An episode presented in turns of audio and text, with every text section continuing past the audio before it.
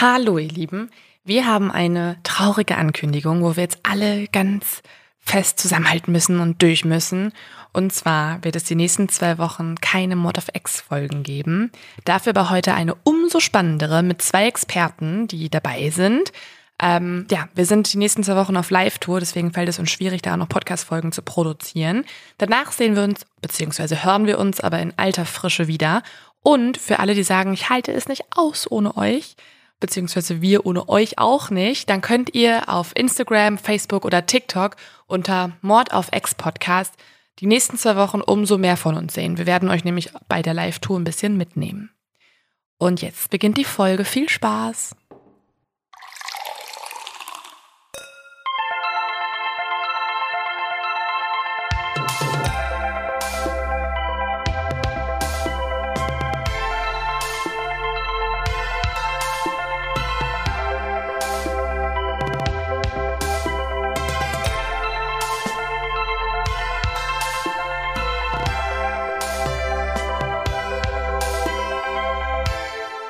Hallo und herzlich willkommen bei einer neuen Folge Mord auf Ex. Hallo. Wir haben ganz besondere Gäste. Uh. Hallo. Wollt ihr euch selber vorstellen? Sollen wir euch vorstellen? Was wollt ihr? Lieber selber bitte. Wir können uns, glaube ich, selber Okay, vorstellen, oder? Fang du mal an, Richard. Ja. Also mein Name ist Richard Äh, mein Name ist Daniel. und wir machen gemeinsam einen Podcast, der nennt sich Geschichten aus der Geschichte. Und wir ähm, haben uns gedacht, wir machen uns jetzt einfach mal richtig doll selber Konkurrenz und stellen euch diesen wundervollen Podcast vor mit zwei Leuten, die eigentlich viel mehr Ahnung haben als wir. Nee, nee, Zumindest- nee, nee, nee. Eigentlich andersrum formuliert. Wir waren total schlau und haben uns gedacht, wir holen uns Ah, einfach ja. richtig gute Experten uns in die Folge rein, damit wir nicht mehr über das ganze Geografische und Historische sprechen müssen und Mhm. eventuelle Fehler machen. Ja, Und das jetzt vermeiden. Jetzt Also haben wir euch. Fehler machen wir auch. so ist nicht. Nein, das darfst du nicht sein. das, das wird jetzt rausgeschnitten. Das schneiden wir. Nein, aber ähm, wir sind sehr happy, dass ihr hier seid, weil ihr sprecht ja in eurem Podcast auch, auch manchmal über Kriminalfälle tatsächlich. Oh ja. Mhm. Weil ich habe neulich auch gedacht, also ehrlich gesagt, bei uns ist immer die Frage, die uns Leute stellen, so, was ist, wenn es irgendwann keine Fälle mehr gibt? Meine Eltern sind immer ganz entsetzt und sind so, Hm. Lynn, du hast irgendwann keinen Job mehr, weil vielleicht gibt es irgendwann keine Verbrechen mehr. Und dann denke ich immer so, ganz im Ernst, guckt euch die ganze Geschichte der Mhm. Menschheit an. Es Ja. sind alles Verbrechen. So. Oh ja. Also Oh ja. Aber um einmal kurz einen Podcast von euch ein bisschen einzuordnen, weil für die Leute, die es noch nicht gehört haben, macht es, holt es nach. Es ist ein Podcast, in dem ihr über die Geschichte sprecht und dann einzelne Geschichten aus der Geschichte heraussucht, wo man, wo man mehr drüber erfahren könnte. Und ich habe in der letzten oder vorletzten Folge von euch einen Satz gehört, weiß gar nicht mehr, wer es von euch war, wo ihr gesagt habt, ja, irgendwie ist ja eh alles interessant. Und das Stimmt. stimmt schon irgendwie, Ja. ne? Also ihr habt uns angekündigt, Mhm. dass ihr in dieser Folge über Pflanzen reden wollt. Also ich glaube, alles kann irgendwie interessant sein, wenn man sich die richtigen Infos sucht. Ja. Ja, weil die Kontexte so entscheidend sind. Also äh, das ist äh, im Grunde genommen ist jede Geschichte auch wichtig zu erzählen, weil in jeder Geschichte steckt auch so ein Wissen drum über die Zeit, über die Gesellschaft und um die, wenn man die Welt besser verstehen will, dann muss man diese Kontexte kennen. hat ja auch teilweise viel mit heute zu tun. Also Hm. Man kann ja aus der Geschichte auch viel erklären, wo wir heute sind. Also guckt man Genau. sich jetzt gerade irgendwie Russland an und äh, den ganzen Konflikt. Ja. Es ist ja immer ganz spannend zurückzublicken. Aber ähm, ich habe mir überlegt, Leo hat gesagt, es ist Kindergarten, aber ich will es trotzdem machen. Es ist, glaube ich, ganz passend zu unserer aktuellen Folge und äh, vielleicht erfährt man ja dann noch ein bisschen was über euch oder auch über uns. Und zwar wollen wir ja heute über eine einsame Insel sprechen und deswegen Hm. meine Frage zum Anfang, welche drei Dinge oder ihr könnt auch mehr oder weniger sagen, würdet ihr mit auf eine einsame Insel nehmen? Oh je. Ich Eiskalt packe meinen erwischt. Koffer und nehme mit. Leo hat schon gesagt Waffeln, oder? Wohin? Als Ja, mein Hund und Waffeln. Waffeln sind sehr lecker. Aber dann nimmst du ein Waffeleisen und teichst du separat in so einer Flasche mit oder was ist der Plan? Da muss ich ja schon, habe ich schon direkt drei Sachen, ne? Ja. Und darf der Teig nie ausgehen. Ja. Hm. Es Sind, ich brauche einfach das ganze, die ganzen Werkzeuge und Pflanzen, die ich anbauen muss, um, und da kommen wir zu Pflanzen wieder, äh, die ich, Um äh, Waffel. um irgendwann Getreide zu erhalten und Hm. Waffeln. Weil ich hätte jetzt auch gesagt, so, ich hätte gern meinen Computer mitgenommen, aber der. Akku hält nicht so lange. Das Mhm. heißt, ich Ja. müsste auch die ganze Stromversorgung mitnehmen. Also ich bin da praktikabel. Ich nehme ein Messer mit und zwei Bücher. ja. Ja, weil da bin ich immer unterhalten und mit dem Messer kann ich im Grunde alles machen, was ich, was ich dann mir sonst noch zusammenbauen muss. Ich muss dazu sagen, ich habe jetzt gerade das Spiel gespielt, Stranded Deep, wo man Ah. Computerspiel, wo man auf einer einsamen Insel landet. Das heißt, du bist Experte. ja, ja. Aber deine Antwort kommt auch ähm, am nächsten an die Antwort heran, die die Protagonistinnen und Protagonisten in der Geschichte, glaube ich, umgesetzt haben. Beziehungsweise, da würde ich ja eher sagen Schreibzeug. Weil dann, also die Bücher hast du ja irgendwann ausgelesen und dann Ja. willst du, vielleicht schreibst du deine eigenen Geschichten und das ist ja auch, was unsere Protagonistinnen Und was gemacht würdest du haben. mitnehmen? Ja, äh, ja, Schreibzeug, Ahnung. Nein, aber tatsächlich sollte man, glaube ich, sehr praktikabel sein und sagen, was braucht man auf einer einsamen Insel? Und das ist ja einmal Wasser. Also vielleicht würde man so gucken, ob man so ein, ähm, es gibt ja so ein Ding, dass man in Bäume reinhaut und dann Hm. kann man da Wasser bekommen. Keine Ja. Ahnung, wie das heißt. Und halt irgendwie ein Messer, glaube ich, Hm. auch sinnvoll. Ja. Vielleicht ein Gewehr, aber da sehen wir ja auch später, das kann auch äh, negative Folgen haben. Aber ja, also vielleicht finden wir ja heute in der Folge noch Sachen, wo wir denken, ah ja, die hätte man mitnehmen sollen oder vielleicht auch nicht. Ja, also wir reden heute über einen Fall, ähm, der nennt sich in den Medien, in den äh, Büchern, die schon über ihn existieren, die Galapagos-Affäre. Und es ist eine Geschichte von verschiedenen Menschen, die sich genau wie wir gerade auch äh, die Gedanken gemacht haben, was könnten sie auf eine einsame Insel mitnehmen und nicht nur irgendwie einen Podcast aufgenommen haben und das so hypothetisch durchgesprochen haben, sondern wirklich umgesetzt. Hm. Ja, das ist die Geschichte heute und es wäre ja kein True Crime Podcast, wenn dann nicht auch noch das ein oder andere Verbrechen vielleicht passiert Mhm. auf dieser Insel. Wir machen eine kurze Werbeunterbrechung und bedanken uns bei unserem Werbepartner Coro, weil wir so diese Recherche finanzieren können. Und Coro bin ich auch sehr dankbar, weil äh, Coro begleitet uns oft auf unseren Recherchereisen. Wir sind da ja immer in ganz Deutschland unterwegs und ich finde, da braucht man immer so ein paar Snacks, damit man nicht ein bisschen ja, schlechte Laune auf der Autofahrt kriegt. Und ich liebe da die Linsenchips. Ich bin ja nicht so ich bin nicht so der süße Mensch wie Leo. Leo isst da immer diese ganzen Energy Balls und so. Ich liebe, liebe, liebe wirklich diese Linsenchips. Und ich habe jetzt auch gesehen, es gibt so gesalzene Edamame und so. Das finde ich auch richtig gut. Und bei Koro gibt es ja sowieso eigentlich alles. Also mein Kaffee kommt daher, mein Apfelsaft. Ich habe jetzt auch rausgefunden, die haben richtig schönes Geschirr. Also das ist wirklich, wirklich sehr, sehr schön. Also das sind alles Sachen, die ihr bei Koro kriegen könnt. Es gibt aber auch sehr praktische große Verpackungsgrößen. Falls ihr euch mal gefragt habt, warum Lebensmittel nämlich grundsätzlich in so winzigen Packungsgrößen abgefüllt werden und dadurch total viel Plastikmüll entsteht, dann hat Coro da eine andere Antwort. Denn das hat sich Coro auch gefragt und hat deshalb angefangen, Handel neu zu denken. Bei Coro gibt's nämlich wirklich leckere und haltbare Lebensmittel in effizienten Großverpackungen und dadurch entsteht insgesamt weniger Verpackungsmüll. Und falls ihr es auch mal austesten wollt, dann seid ihr bei Coro richtig. Es gibt dort nämlich über 1200 Produkte, ein Mix aus konventionellen als auch biologischen Produkten. Und ihr könnt unseren Code einsetzen. Damit spart ihr 5% auf das gesamte Coro-Sortiment. Und der Code ist Mord auf X. Einfach alles zusammengeschrieben und groß. Mord auf X, das einfach unter www.corodrogerie.de einlösen bis zum 31. Dezember 2024 und dann 5% auf alles sparen. Natürlich nochmal alle Infos in der Folgenbeschreibung. Und es geht natürlich ums Auswandern. Und ich glaube, auch heute ist das so, dass Leute irgendwie viel noch auswandern wollen. Vor allem nach Dubai aus irgendwelchen Gründen gefühlt. aber ich glaube, da wird es sich auch ein bisschen einfach gemacht.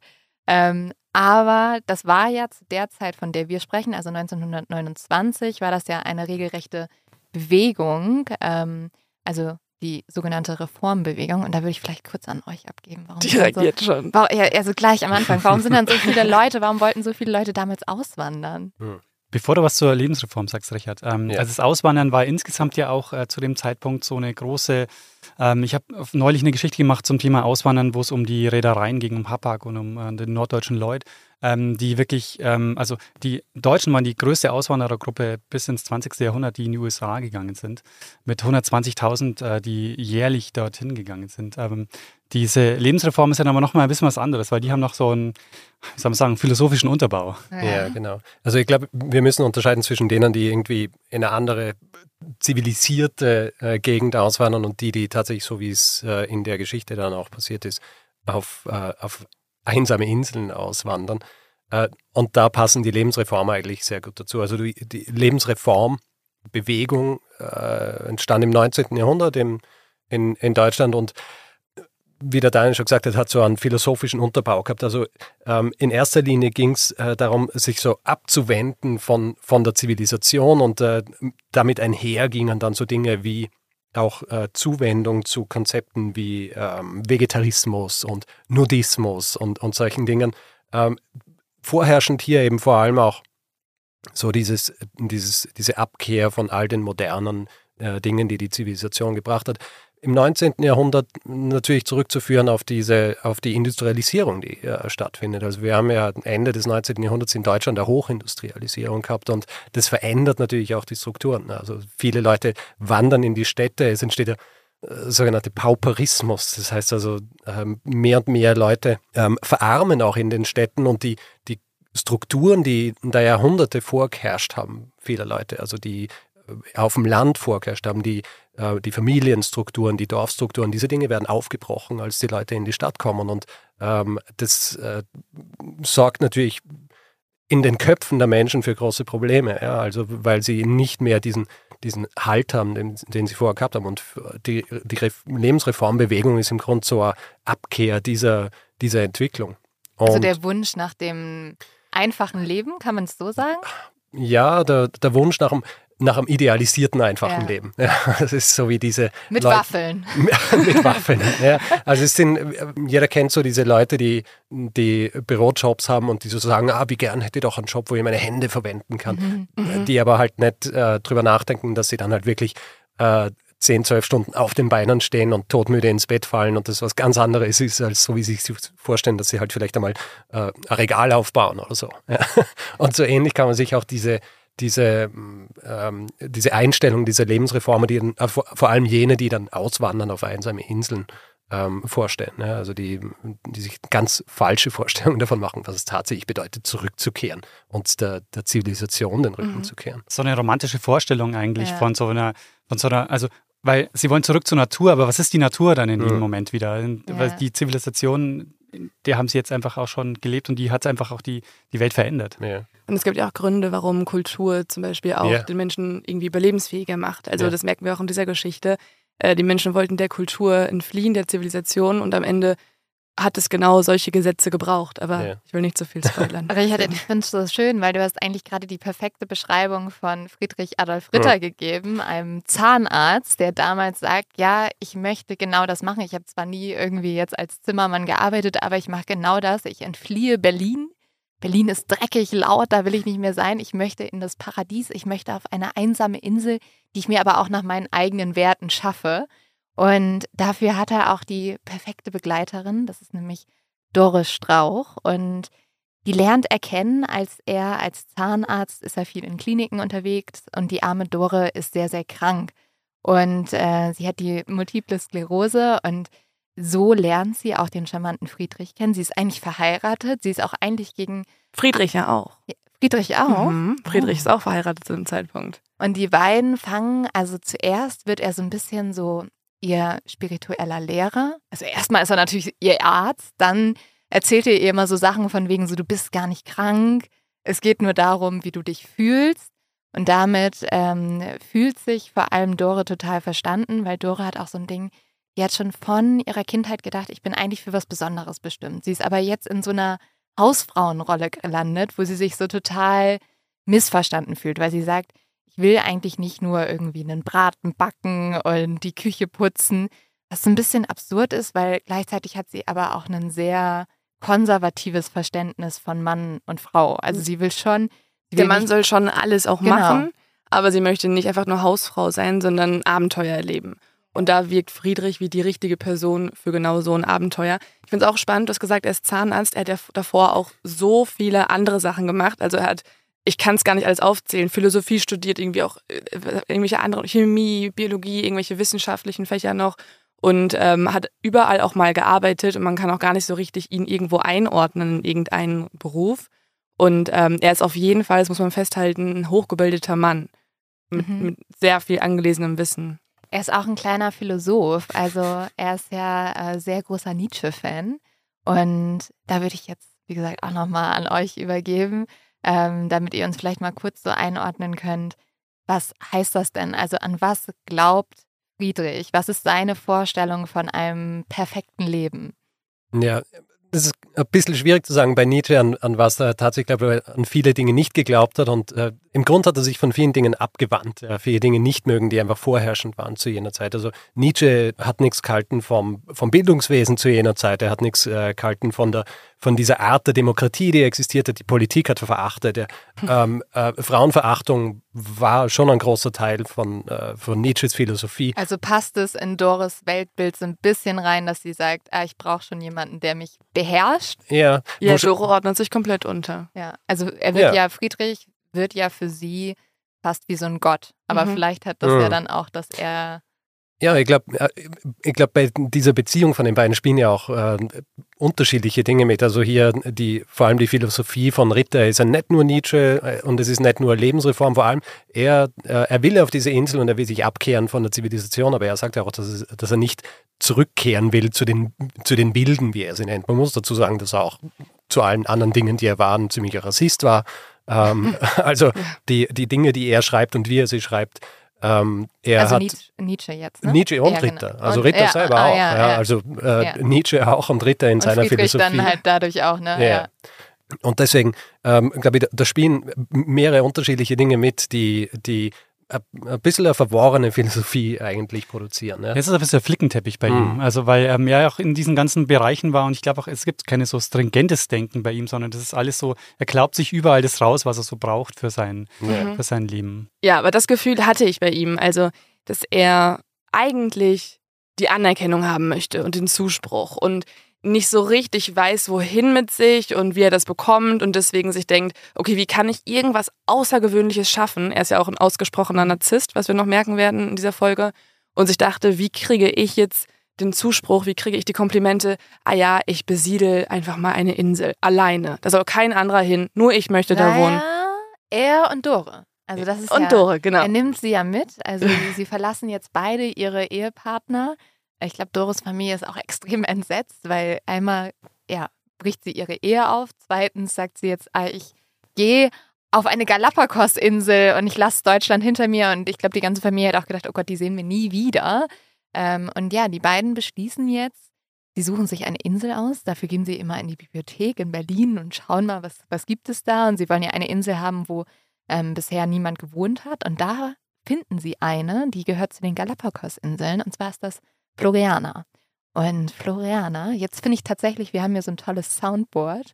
Äh, Leo, kannst du einmal diesen heiligen Sound machen? Wir nehmen sehr professionell in einem Wirtshausstudio auf. Ja, danke, liebe, äh, liebes Herrschaftszeitenteam. Ich weiß nicht, ob ich den richtigen Button finde. Nein. Doch, den wollte ich. Den. Achso, nee, ich wollte den mit dem. Sie kommen ins Paradies. Sie kommen ins kann- Paradies. Da kommt erstmal die Vorstellung. Sie danach denken, kommt- sie kommen ins Ja. Paradies. Stimmt. Sie kommen ins Paradies. Also, Floriana, das Paradies. wow. Genau. Aber eigentlich empuppt es sich sehr schnell als eine Insel, auf der sie nun überleben müssen.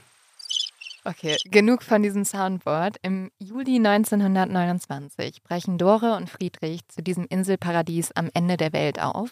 Und zwar mit dem Schiff. Und das ging damals alles nicht so schnell wie heute. Also sie brauchen mehrere Monate, um anzukommen. Und dann erreichen sie aber Floriana.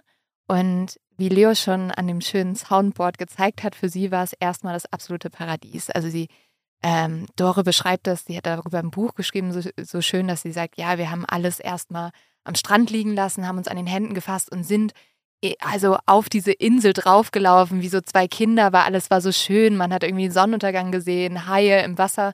Ich weiß nicht, ob das so schön ist. Ähm, Gerade Wenn man nicht selber im Wasser ja, ist. wenn man nicht okay. selber im Wasser ist. Aber für sie ist es das erstmal das Paradies. Also Floriane ist eine der, der Galapagos-Inseln, die tatsächlich schon einige Zeit lang äh, jetzt nicht richtig bevölkert war, aber wo Menschen auch schon drauf äh, gelebt haben oder zumindest zeitweise drauf gelebt haben. Und vielleicht so ein bisschen zum Namen auch noch. Hat ähm, wie viele solcher kleinen Inseln unterschiedliche Namen schon gehabt. Also ursprünglich, als die Engländer dort waren, ist es nach äh, Charles benannt worden, englischen König. Äh, dann ist äh, wieder umbenannt worden in, äh, in Santa Maria. Äh, da haben sie sich bezogen auf eines der Schiffe von Kolumbus. Das sieht man, okay, die Spanier waren jetzt da. Und schlussendlich wird es dann eben in Floriana umbenannt nach Juan José Flores, dem, äh, dem ersten Präsidenten von Ecuador, nachdem äh, Galapagos an Ecuador gegangen ist. Und äh, es ist tatsächlich schon äh, bevölkert gewesen, aber nicht von Auswanderern, sondern in erster Linie von Piraten, mhm. äh, die sich, die dort halt Camp aufgestellt haben. Äh, Walfänger waren auch dort und tatsächlich ist auch so eine kleine Post aufgebaut worden. Also Post mhm. hat es geheißen. Also es war ähm, im Grund war es dann ein Fass, wo, mhm. die, wo äh, die Sachen quasi hinterlegt worden sind. Ja, das wird ähm, ja für Dora und Friedrich jetzt auch sehr nützlich, weil ja. so können sie ja jetzt immer wieder noch Briefe nach Hause schicken durch diese Post ja. von den Walfängern ja. eigentlich. Aber es ist super skurril, dass so eine Art von Infrastruktur durch so ein Holzfass ja. irgendwie existiert hat. Ja, eben, man braucht halt nur diesen einen Punkt. Ich meine, dazu muss man auch sagen, dass alles, was ja dann auf dieser Insel existiert, das hat hochtrabende Namen wie Haus und, und, und mhm. Post und all solche Dinge, aber wenn man es dann tatsächlich äh, sieht, wie es ausgeschaut hat, das waren, äh, waren halt Wellblechhütten und solche Ja, die Insel ja. ist ja auch mini. Also man denkt yeah, bei Insel erstmal, wenn man auch schon Post hört, was ja dann einfach ein Fass war, wo irgendwelche Schiffer, irgendwelche vorbeifahrenden ähm, Touristen und so weiter die Post dann mitnehmen konnten und in die nächste Stadt bringen konnten. Ähm, aber wenn man das alles hört und denkt, ah, Infrastruktur, dann denkt man an eine riesige Insel. Aber Floriana war so klein. Ich hatte mhm. irgendwo gelesen, sie passt irgendwie 200 Mal in den Münchner Olympiapark. Und das mhm. ist ja wirklich, also, das ja. ist wirklich mini. Ja, ja. Da kannst du das, das Ende sehen und äh, bist in fünf Minuten quasi drüben.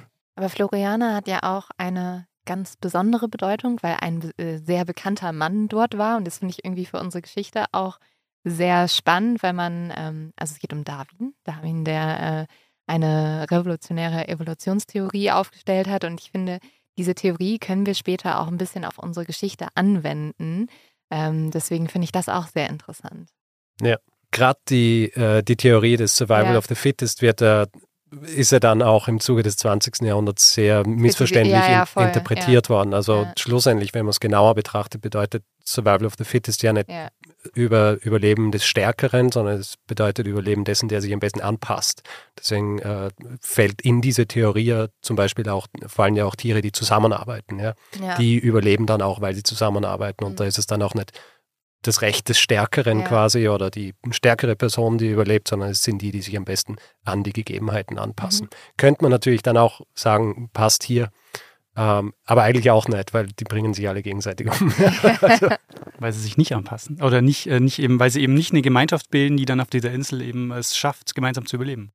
Also ein paar Leute überleben ja. Wir spoilern ein bisschen zu viel, aber die leben teilweise ja dort immer noch. Ja, ja. Und ähm, man könnte sich ja fragen, hat das dann haben die irgendeine Strategie gefunden, hm. den Narzissten zu ignorieren und vielleicht ähm, ja. die, ne, die anderen Personen und so. Aber ähm, genau, also die Insel zeichnet sich auf jeden Fall aus, dass ähm, sie teilweise auch endemische Vögel, Reptilien, Pflanzen ähm, besitzt. Also und eine ganz wichtige Sache, eine Süßwasserquelle. Mm. Deswegen kann das hm. ja auch alles da sein. Und das wird jetzt für unsere Auswanderer sehr wichtig. Weil ohne Süßwasser kannst du natürlich sehr schwer überleben. Da brauchst du dieses Ding, was ich gesagt habe, dass man irgendwie in einen Baum haut. Ähm, und dafür brauchst du dann auch erstmal die richtigen Bäume. Aber genau deswegen ist halt diese Insel so spannend für Dora und Friedrich, weil sie dieses Süßwasser haben. Und ja, Friedrich hat auch eine klare Vorstellung, die er mit auf diese Insel bringt, wie er sagt, wie man dort sehr alt werden kann. Und zwar genau 140 Jahre. Finde ich auch spannend, wie er irgendwie. Das ist seine Mission. Ja. Er möchte nun ein Leben beginnen, wo er 140 Jahre lang ähm, auf der Welt bleiben kann und er denkt, irgendwie auf dieser Insel könnte er das schaffen. Genau.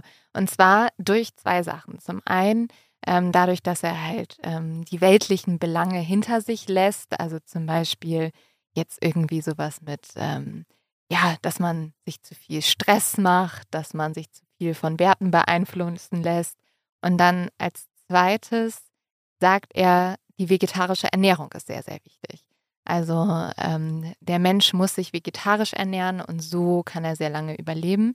Das ist auch ganz spannend, weil die Dore, mit der er anreist, die hat tatsächlich auch schon mal so eine ganz strenge Feigendiät durchgeführt, weil sie an sich auch irgendwie die vegetarische Ernährung sehr spannend findet. Und dann hat sie irgendwie gesagt, sie ernährt sich nur von Feigen, aber nach anderthalb Jahren ging es ihr dann nicht mehr so gut. Mhm. Aber gut. So lange? Ja.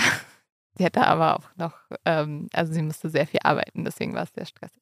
Aber Essen, das ist auch so, eine, äh, so ein Thema dieser Lebensreformer gewesen. Mhm. Die haben auch sehr spezielle Vorstellungen gehabt, ähm, wie, ähm, wie sie sich ernähren sollen. Also Richard, du hast mal eine Geschichte gemacht über den Kokovorismus. Das ist auch so eine Lebensreformbewegung gewesen. Die haben einfach sich nur von Kokosnüssen ernährt. Oh wow.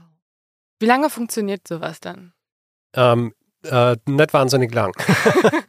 also das ist tatsächlich einer gewesen, der 15 Jahre vorher was ganz Ähnliches gemacht hat, wie, ähm, wie das, was wir jetzt sprechen. Der ist ausgewandert auf einer Insel, interessanterweise auch am Äquator, aber im, im ähm, quasi auf der anderen Seite der Welt. Mhm. Und äh, auch ein Deutscher, Engelhardt hat der geheißen und der hat, wie soll ich sagen, seine Philosophie war noch ein bisschen mehr out there, was wir jetzt besprechen. Der war tatsächlich der Meinung, dass die Kokosnuss, äh, dass man die Kokosnuss anbeten soll und dass man sich in erster Linie von Kokosnüssen wow. ernährt. ja, also für Leute, die Kokosnüsse mögen, wahrscheinlich die perfekte ähm, Philosophie, aber für ihn hat es schlussendlich auch nicht funktioniert. Ist auch am ähm, endet ähnlich schlecht für beinahe alle Beteiligten, die dann dorthin kommen. Es Aber hat er dann irgendwann, also ist er daran gestorben, an seiner Art von Ernährung, oder hat er gesagt, okay, fuck it, ich esse wie ein Schnitzel? Ähm, Gab es keins. er ist gestorben. Ah, okay. Ja, gut. Also deswegen vielleicht doch nicht nur Kokosnüsse essen. Hm. Und das haben ja tatsächlich Dora und Friedrich auch nicht vor. Sie wollen ja ähm, also vegetarisch essen, da kann er ja noch wesentlich mehr essen. Auch wenn wir hier im Wirtshaus sitzen und vielleicht, nein, die haben auch ganz tolle vegetarische Gerichte, aber gut. Ähm, und damit nehmen sich Dora und Friedrich jetzt verschiedene Sachen mit auf die Reise, um dort halt besser zu überleben. Und da äh, gibt es sogar noch ein paar mehr Punkte als das, was wir vorhin aufgezählt haben. Sie nehmen zwei Badewannen aus Zink mit. Das ähm, finde ich auch ein sehr großes Reisegepäck. Dazu eine komplette Werkbank, Draht, Seile, Dachpappe, mehrere Pflanzen und Samen, 100 Meter Baumwollstoff, Besteck und Geschirr.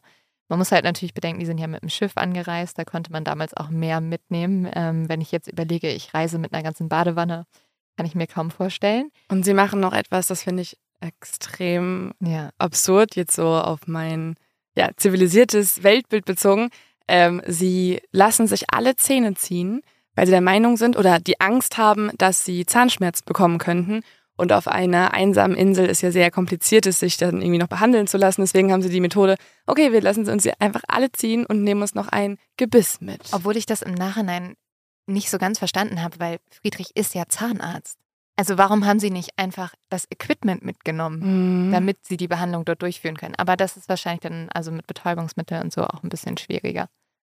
Aber seltsam ist ja, dass sie ein Gebiss mitnehmen. Und es kommt ja, ja. noch später noch ein zweites Gebiss dazu, ja. äh, das dann äh, Dore bekommt. Aber ähm, das hätten sie zumindest machen können, dass sie noch ein zweites Gebiss äh, sich mitnehmen. Ja, ja auf sie teilen Fall. sich jetzt halt dieses eine Gebiss. Ähm, ja. Dore widerspricht dem Ganzen ja auch in ihrem Buch. Also da meint sie tatsächlich, sie hätte sich nicht die Zähne ziehen lassen und es war ganz schmerzhaft, weil sie dann diese Behandlung ohne Betäubung durchführen musste. Aber also gerade auf den Filmen, was man so sieht, sieht es halt auch so aus, als hätte sie keine Zähne und würde dieses Gebiss einsetzen. Ja, also es gibt tatsächlich viele Fotos und Videos von den Auswanderern. Ähm, Später kommt nämlich auch noch ein Millionär vorbei, der die alle noch filmen möchte und fotografiert und so weiter. Aber auf diesen Fotos sieht man gerade auch die Freude an dem Gebiss oder daran, dass sie halt dieses Gebiss irgendwann geschenkt bekommen. Und ähm, ja, das war, ich glaube, wenn man eine der ersten Sachen, die man bei Google findet, wenn man Galapagos-Affäre eingibt, ist äh, Zähne. Das kommt dann als eines der ersten Suchergebnisse. Ja, aber das ist ja auch ein bisschen absurd. Also Friedrich hat tatsächlich, glaube ich, sich auch die Zähne ziehen lassen, weil er dachte, dass man dann auch mehr schmecken kann oder hat es zumindest behauptet. Er schreibt es in seinen Briefen. Ja. Er hat gesagt, die Welt ist viel, viel schöner ohne Zähne. Er hat jetzt erst begriffen, wie gut alles schmeckt. Das ist super, weil ich kriege bald äh, vier Weisheitszähne gezogen. Da werde ich jetzt an Friedrich denken. Einfach nochmal seine Briefe lesen. Ja, werde ich für tun. Aber genau, die beiden landen jetzt auf Floridana und die denken erstmal, es ist total schön, aber schnell stellt sich dieses Paradies halt als nicht so idyllisch und vor allem so einfach heraus, wie sie am Anfang gedacht haben. Das liegt zum einen darin, dass Dore ja MS hat und deswegen natürlich auch nicht so gut gehen kann. Also sie hat so einen Gehstock und sich darüber aber auch über eine Insel ohne Infrastruktur zu bewegen, hm, ist natürlich auch nicht so einfach. Dazu kommt, die beiden haben sehr viel zu Hause vergessen und unter anderem zum Beispiel auch Lampen und ähm, die sind sehr nah am Äquator und deswegen geht halt das Licht immer schon um 18 Uhr aus und sie können gar nicht alles schaffen, was sie sich für den Tag vorgenommen haben. Und so sind sie sehr auf die Mitbringsel von vorbeifahrenden Schiffen angewiesen und bitten die halt immer, ihnen irgendwas mitzubringen. Und auch die heilige vegetarische Ernährung klappt nicht so ganz. Das liegt halt daran, dass die Vorräte sehr schnell aufgebraucht sind und das Anpflanzen, sie haben ja Samen mitgebracht, das geht halt nie so schnell, wie sie geplant haben. Und deswegen müssen sie auch zumindest am Anfang Fleisch essen. Die Frage ist dann, ob sie halt weiterhin Fleisch gegessen haben. Friedrich sagt ja eigentlich nicht. Aber das wird für unsere Geschichte, glaube ich, auch noch interessant. Also, dass sie es erstmal brechen, kann man schon mal festhalten. Und darüber äußert sich Friedrich auch in vielen Briefen. Also, der sagt dann, ja, meine Philosophie ist eigentlich die des äh, Verzichts, aber ähm, sobald ich darauf angewiesen bin oder an dem Mordprozess eines Tiers, so nennt das irgendwie, ähm, beteiligt war, ist es meine Pflicht, dies auch zu essen, weil es sonst Verschwendung wäre. Also man merkt dann bei Friedrich sowieso, der ändert seine eigene mhm. philosophische Ausrichtung noch einige Male. Ich glaube, es ist ja auch so ein bisschen jetzt, man merkt auch so die, die Grenzen der, der, der Philosophie versus mhm. sie sehen jetzt, was die tatsächliche Realität mhm. ist. Ja. Ja. Also äh, ja, eventuell muss man halt doch Fleisch essen, weil es gibt halt keine andere Möglichkeit. Ja. Und was auf jeden Fall auch sehr spannend ist, Friedrich möchte der Welt schon erzählen, was er dort erlebt und schreibt immer wieder Artikel darüber. Er ähm, schickt diese Artikel dann an verschiedene Zeitungsredaktionen in Europa. Die veröffentlichen auch äh, die Geschichte von, sie nennen das dann so Adam und Eva im Paradies, also die Aussteiger, die ins Paradies gegangen sind und erfinden auch so ein paar Gerüchte. Also zum Beispiel in einem Artikel steht, dass die beiden ähm, nackt auf der Insel leben und nur immer Stiefel tragen würden, weil sie dann nicht von den Dornen gestochen werden. Ja, sie, es wird halt auch stimmt so ein bisschen, nicht alles. Also. Ja, aber sie machen es halt auch so wirklich zu diesem, ja, auch fast ein bisschen sexuellen Paradies, was sich die Leute vielleicht zu Hause gerne vorstellen würden. Ah ja, da laufen die alle nackt rum und haben Spaß und es ist alles wunderschön. So. Und vor allem, glaube ich, gerade in dieser Zeit, weil, also man muss sagen, zu Hause in der Zivilisation ist auch vieles nicht so schön. Wir haben gerade eine Weltwirtschaftskrise. Da sind die Leute ganz begeistert von diesen Geschichten und Friedrich schmückt das auch alles sehr aus und sagt auch, dass alles ganz gut klappt. Was auch ganz lustig ist, weil er macht selber gar nicht so viel. Also er lässt vor allem die arme Dore alles für ihn machen, sagt am Ende aber, ah, mein Garten, mein Haus, habe ich alles so schön gemacht. Und das Spannende hieran finde ich auch dieser Widerspruch. Also Einerseits möchte er, dass die ganze Weltpresse über ihn schreibt. Andererseits sagt er, aber ich möchte hier ganz alleine sein und ich möchte weit weg von dieser doofen Zivilisation sein, aber gleichzeitig möchte er dort auf jeder Titelseite sein. Ja, und das führt auch zu einer Sache, die er eigentlich immer vermeiden wollte, denn Friedrich möchte ja, ähm, hat er ja sehr, sehr oft gesagt, alleine leben. Er möchte alleine mit Dore auf dieser Insel sein, ohne irgendwelche anderen Menschen. Aber das Problem ist, wenn man darüber so viel schreibt und diese Poststelle immer wieder befüllt mit neuen Artikeln, dann ähm, werden auch einige andere Menschen darauf aufmerksam und so kommt es dazu, dass immer mal wieder Touristen vorbeifahren und viele davon bleiben auch nicht lang. Die merken recht schnell, okay, hier kann man jetzt nicht ganz so geil leben, wie ich dachte und hauen dann wieder ab und das macht Friedrich dann sehr glücklich, denn mit jedem wiederfahrenden Tourist hat er seine Insel wieder für sich. Bis auf eine Familie, die heißen die Widmers. Und die haben sich jetzt entschieden, auch dort auszuwandern und zu bleiben. Und die Widmers bestehen aus Heinz, der ist 41 Jahre alt, aus Margret, die ist 28 Jahre alt, und aus Heinz Sohn, der kommt aus der ersten Ehe und der heißt Harry, der ist tatsächlich auch krank, also eh nicht so die ganz beste Kondition. Margret zum Beispiel ist, ähm, Margret ist schwanger im sechsten Monat, als sie dorthin fährt Harry hat ähm, eine Krankheit, ich habe nur gelesen, Lungen- und Augenkrankheit und sein Vater, der Heinz, glaubt, dass das gute oder das tropische Klima seinem Sohn irgendwie gut tun würde. Aber das ist auch, also muss man auch sagen, fast auch wieder ein bisschen blauäugig. Also im sechsten Monat auf eine einsame Insel zu ziehen. Also, du sagst, du ich sagst glaub, fast ein bisschen blauäugig. ja, also es ist blauäugig. Ich wüsste keinen Episode schlechteren ist. Moment yeah. als diesen. Sie nehmen auch noch ihre beiden Schäferhunde mit. Es sind alles so Dinge, also ein kranker Sohn, eine schwangere Frau, zwei Schäferhunde, die auch, glaube ich, nicht auf einer tropischen Insel wohnen sollten. Und man muss auch noch überlegen, das ist jetzt auch keine Zeit, da gab es jetzt kein Google Maps oder so. Du kannst nicht mal eben da schauen, ah ja, wie sieht diese Insel denn aus? Habe ich da irgendwie, ja, du gibt es, überhaupt eine schnell. Süßwasserquelle? Mhm. Also du fährst da einfach hin und dir muss auch bewusst sein, also die Widmers kommen ja auch hin und dann merken sie ja auch, ist alles nicht so, wie sie gedacht haben und überlegen, kurz zurückzufahren, wissen dann aber, ah ja, das, wir kommen ja gar nicht mehr so einfach zurück. Also das, das hm. geht ja gar nicht. Die nehmen sich ja dann erstmal diese Höhle oder so, die mhm. sie dann vorfinden und bauen die dann aus. Also das ist ja auch so was, sie kommen dahin und im Grunde, es, es steht ja nichts da. Und äh, also in dieser Situation dahin zu fahren, ist eigentlich, äh, also es ist wirklich blauäugig. Ja, total. Die, also ja, aber ich, ich kann es noch nicht nachvollziehen, warum man sich zu sowas entscheidet. Also es gibt einen Hintergrund, die, zum Beispiel die Margret hat auch ein Buch geschrieben, ähnlich wie die Dore. Das ist dann nicht an allen Stellen äh, gleich, sondern das sind zwei verschiedene Versionen von der Geschichte. Entscheidende Unterschiede. Es gibt entscheidende Unterschiede, die später noch relevant werden. Ähm, aber da begründen sie ihre Entscheidung auszuwandern mit der ähm, Weltwirtschaftskrise. Denn Heinz Wittmer zum Beispiel, der hat vorher als äh, Sekretär für den Kölner Oberbürgermeister gearbeitet und das war kein geringerer als Konrad Adenauer, unser erster Bundeskanzler. Und ähm, er hat dann in der Weltwirtschaftskrise aber seinen Job verloren bei Konrad Adenauer. Dann kommt hinzu, und da könnt ihr, glaube ich, noch mal viel, viel mehr erzählen aus der Zeit, die ähm, hohe Arbeitslosigkeit, die steigende Inflation, die Widmers haben kein Einkommen mehr und deswegen nutzen sie ihre, ihr letztes Gehalt eigentlich nur noch für diese Schifftickets, die sich dann holen. Und das war es dann auch. Also sie haben entschieden, wir müssen dem Ganzen entfliehen und unser letztes Geld ist der Aufbruch nach Floriana. Ich glaube, das kann man auch noch äh, ergänzen. Es muss mal, ähm, diese, diese Fahrten dorthin waren ja auch wahnsinnig gefährlich. Also Schifffahren mhm. ähm, bis ans andere Ende der Welt im Grunde genommen war ja auch ein, ein, wahnsinniges Abenteuer. Es war nicht nur so, dass sie auf der Insel keine Infrastruktur hatten, überhaupt dorthin zu kommen, war schon, äh, mhm. war schon ein Risiko. Ja, also das Ding ist ja wirklich, dass man auch nicht so richtig wusste, worauf lässt man sich ein. Und ich glaube, das hast du ja eben auch schon erzählt, Leo, dass viele halt dachten, ja, ich fahre da hin und es ist alles paradiesisch, die Schifffahrt ist auch paradiesisch. Mhm. Hat jetzt halt niemand ein Instagram Live-Video gemacht, wo man war, ah nee, hier ist alles nicht so geil, nur eins von fünf Sternen. Und Friedrich hat seine äh, Artikel natürlich auch total ähm, ja, ausgeschmückt und vielleicht auch ein bisschen besser äh, alles beschrieben, als es dann in Wirklichkeit ist. Also ich glaube, ein großer Teil dessen, also diese, wo wir uns jetzt denken, das ist äh, super blauäugig und warum tut man sich das an?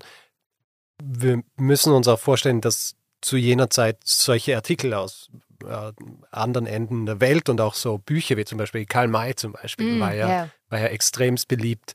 Äh, das sind alles Geschichten gewesen über, über entfernte Welten, die den Leuten unbekannt waren, mm. die aber so ein bisschen dieses Fernweh bedient haben. Mm. Ja, und auch diese, diese Flucht waren aus eben der, der Situation, in der sie in Deutschland waren. Und viele Leute, denen ist es wirtschaftlich nicht gut gegangen und äh, sie haben jetzt in diesen Städten, die jetzt immer größer worden sind, leben müssen, wo wenig Natur war, wo da entstehen ja zum Beispiel auch dann die Schrebergärten, ja. also in, in dieser Zeit, wo die Leute dann äh, sich ihr, ihr kleines Paradies irgendwo bauen und äh, da ist es dann äh, nicht einmal mehr so außergewöhnlich, dass die äh, Leute sich dann überlegen, ja, aber vielleicht gibt es ja tatsächlich ein Paradies, wo ich hinziehen kann. muss ja immer in das Ganze hatte sogar einen Namen, irgendwie äh, Crusoe. Crusoe-Psychose. Also man mhm. äh, hat sich an Robin Crusoe inspirieren lassen und es hat eine regelrechte Psychose in der deutschen Bevölkerung ausgelöst von Leuten, die sich, die alle die Obsession hatten, auch halt so ein Leben zu führen. Mhm. Ein Leben, ähm, von die, also wo sie fliehen können mit Abenteuern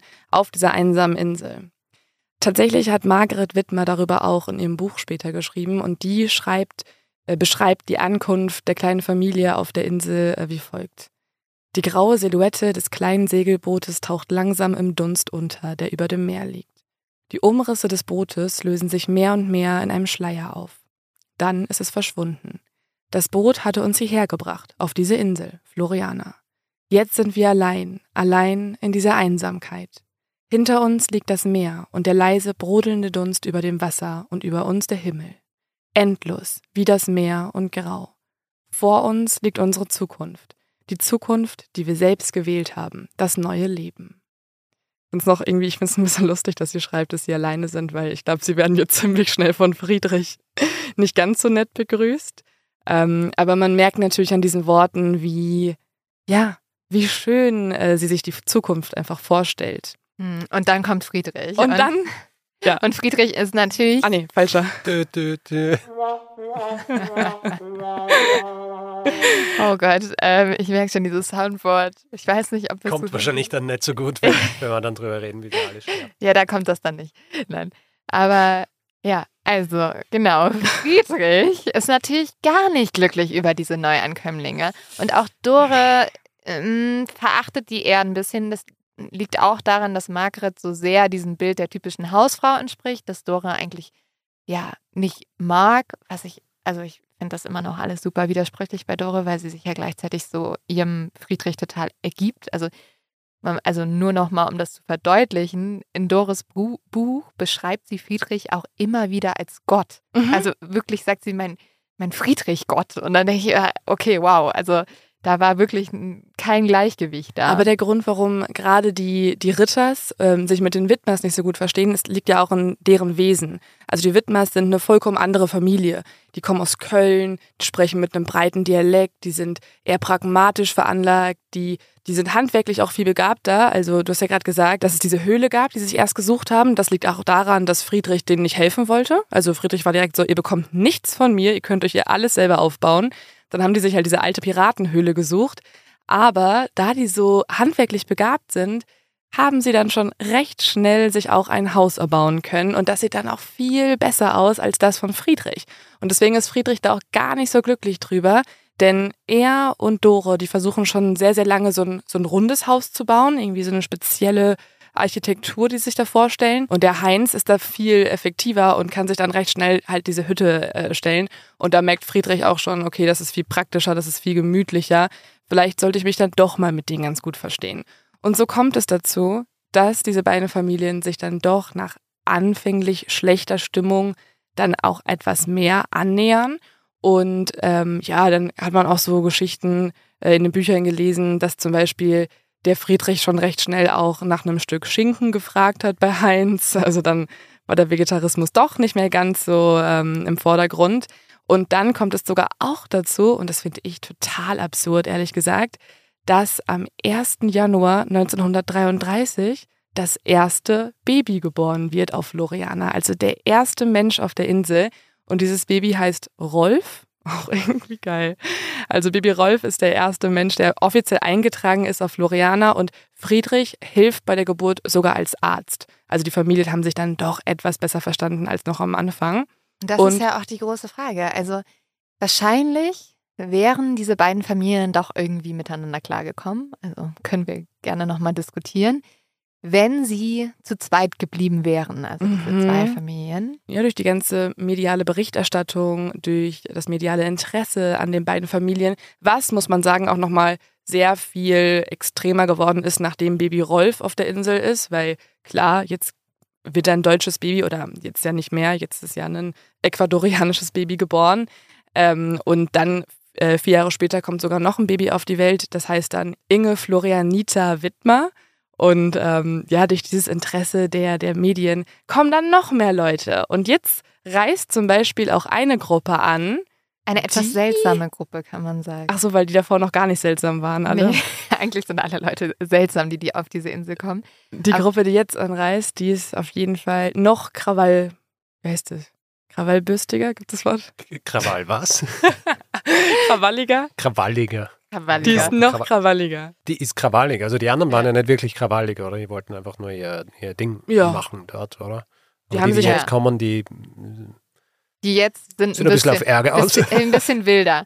Ähm, und zwar ist das die Baronin Eloise Wagner de Bousquet mit ihren Liebhabern Robert, Rudolf und Manuel. Und äh, mit diesen drei Männern kommt die Baronin auf die Insel. Und sie ernennt sich jetzt selber zur Kaiserin von Floriana. Sie möchte hier ein Luxushotel für Millionäre aufbauen und sie möchte vor allem diese Insel einnehmen. Und man kann sich diese Baronin ja eigentlich vorstellen wie so eine Romanfigur. Also so wird sie beschrieben und so sieht man sie auch in diesen Videos, die es gibt. Sie hat eine Reiterhose an, hohe Stiefel, immer eine Reitpeitsche dabei und einen Revolver. Und diese Baronin erzählt sehr viel, wer sie ist, wer sie war. Sie sagt, sie sei adelig, sie war einmal Tänzerin in Konstantinopel und sie hat im Ersten Weltkrieg sogar als Agentin gedient. Ja, aber Beweise gibt es für all diese Berufe oder was sie da erzählt nicht wirklich, oder? Ja. Also ich glaube, man könnte eher sagen, dass sie auf jeden Fall eine kleine Hochstaplerin war. Und ob sie jetzt eine Baronin war oder nicht, ähm, ja, wissen wir am Ende auch nicht. Und schon bei ihrer Ankunft macht sich diese Baronin sehr unbeliebt. Sie geht nämlich zu diesem Briefkasten und holt alle Briefe raus. Da ist vor allem viel für Friedrich dabei. Und sie macht diese Briefe und Päckchen alle auf, nimmt die Fotos raus, wahrscheinlich auch das Geld, das drin war, und bringt Friedrich jetzt genau diese Briefe so geöffnet. Und ihm wird natürlich klar, diese Frau hat da reingeguckt und all meine privaten Sachen durchwühlt.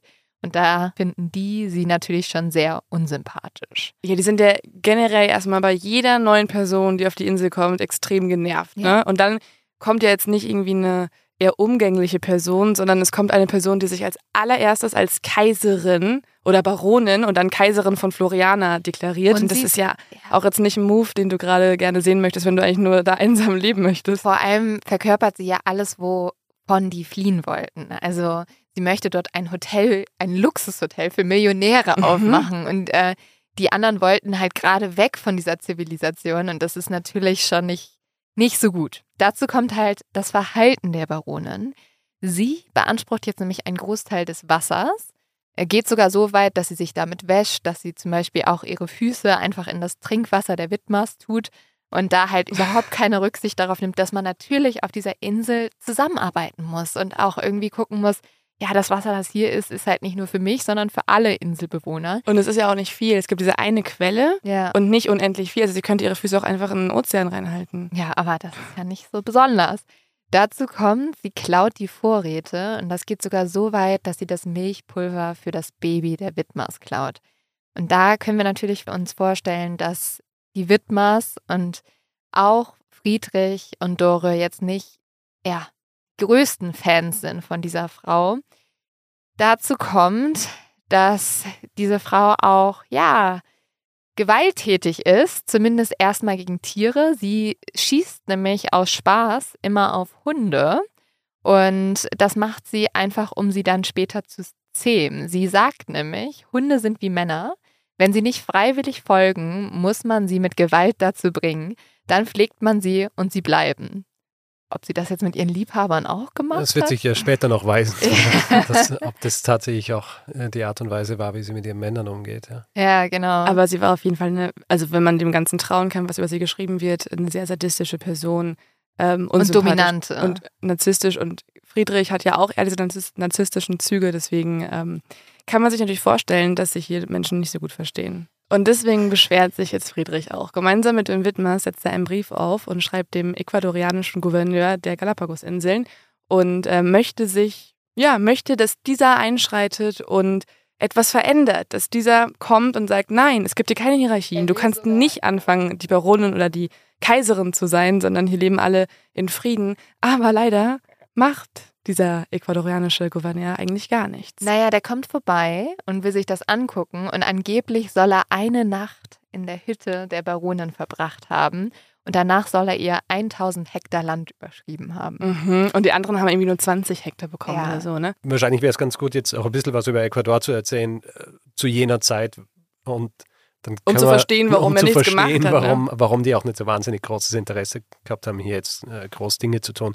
Also Ecuador zu jener Zeit, vor allem äh, seit äh, den Mitte der 20er Jahre bis auch in die äh, späten 40er Jahre des 20. Jahrhunderts, war das, was man heutzutage als, als Bananenrepublik bezeichnet. Also tatsächlich eines dieser Länder, das am meisten leidtragend war, was die Machenschaften dieser Obstfirmen aus äh, den USA angegangen ist, äh, die in diese Länder kamen und sie quasi wirtschaftlich ausgebeutet haben und äh, auch so äh, dominiert haben, dass sie zum Beispiel auch äh, die Regierungen entsprechend beeinflussen haben können, auch beeinflussen haben können, wer in der Regierung sitzt und, und all solche Dinge.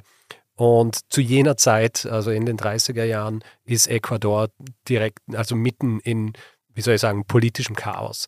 Es gibt tatsächlich dann in den 30er Jahren einen Präsidenten sogar, der versucht, diese Strukturen aufzubrechen der dann später nochmal viermal Präsident wird, aber mit Unterbrechungen. Und die Unterbrechung, die erste, ist deshalb, weil er, nachdem er versucht, diese Strukturen aufzubrechen, wird klar, er kann das nicht äh, machen über klassische demokratische Möglichkeiten und deswegen artet seine Präsidentschaft zu einer Art Diktatur aus und deswegen wird er nach elf Monaten auch schon wieder abgesetzt. Und in diesem Zeitraum passieren eben diese Dinge auf dieser Insel und natürlich äh, hat da niemand die Ressourcen, dann hier äh, groß sich zu beschäftigen mit ähm, Auswanderern aus Deutschland, Vor allem mit so untereinander Handvoll, streiten. Genau, mit so einer ja. Handvoll äh, Auswanderern, das war jetzt keine mhm. Riesengruppe.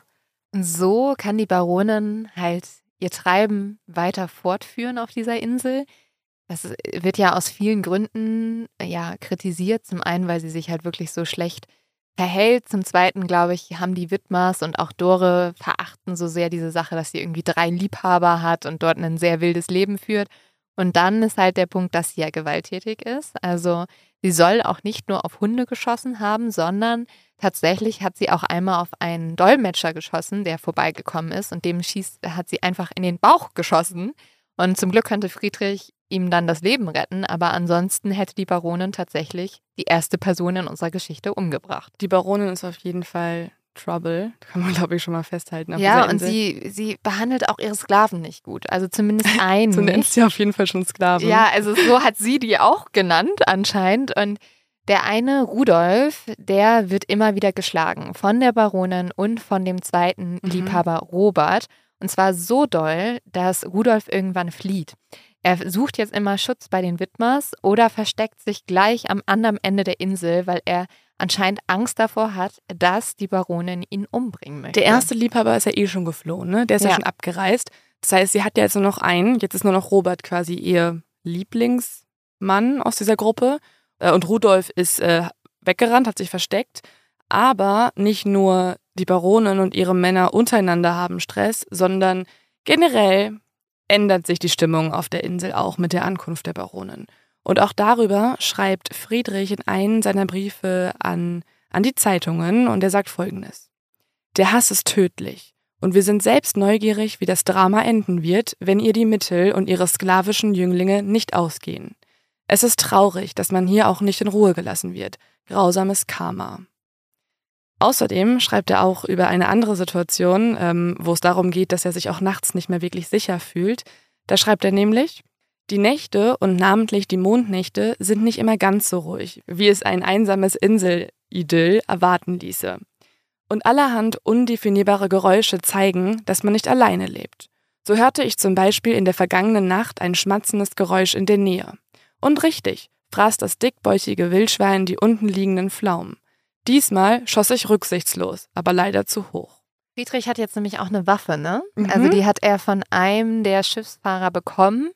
Das heißt, ähm, ja, wir haben auch neben der Baronin noch eine Person, die jetzt eine Waffe auf dieser Insel hat.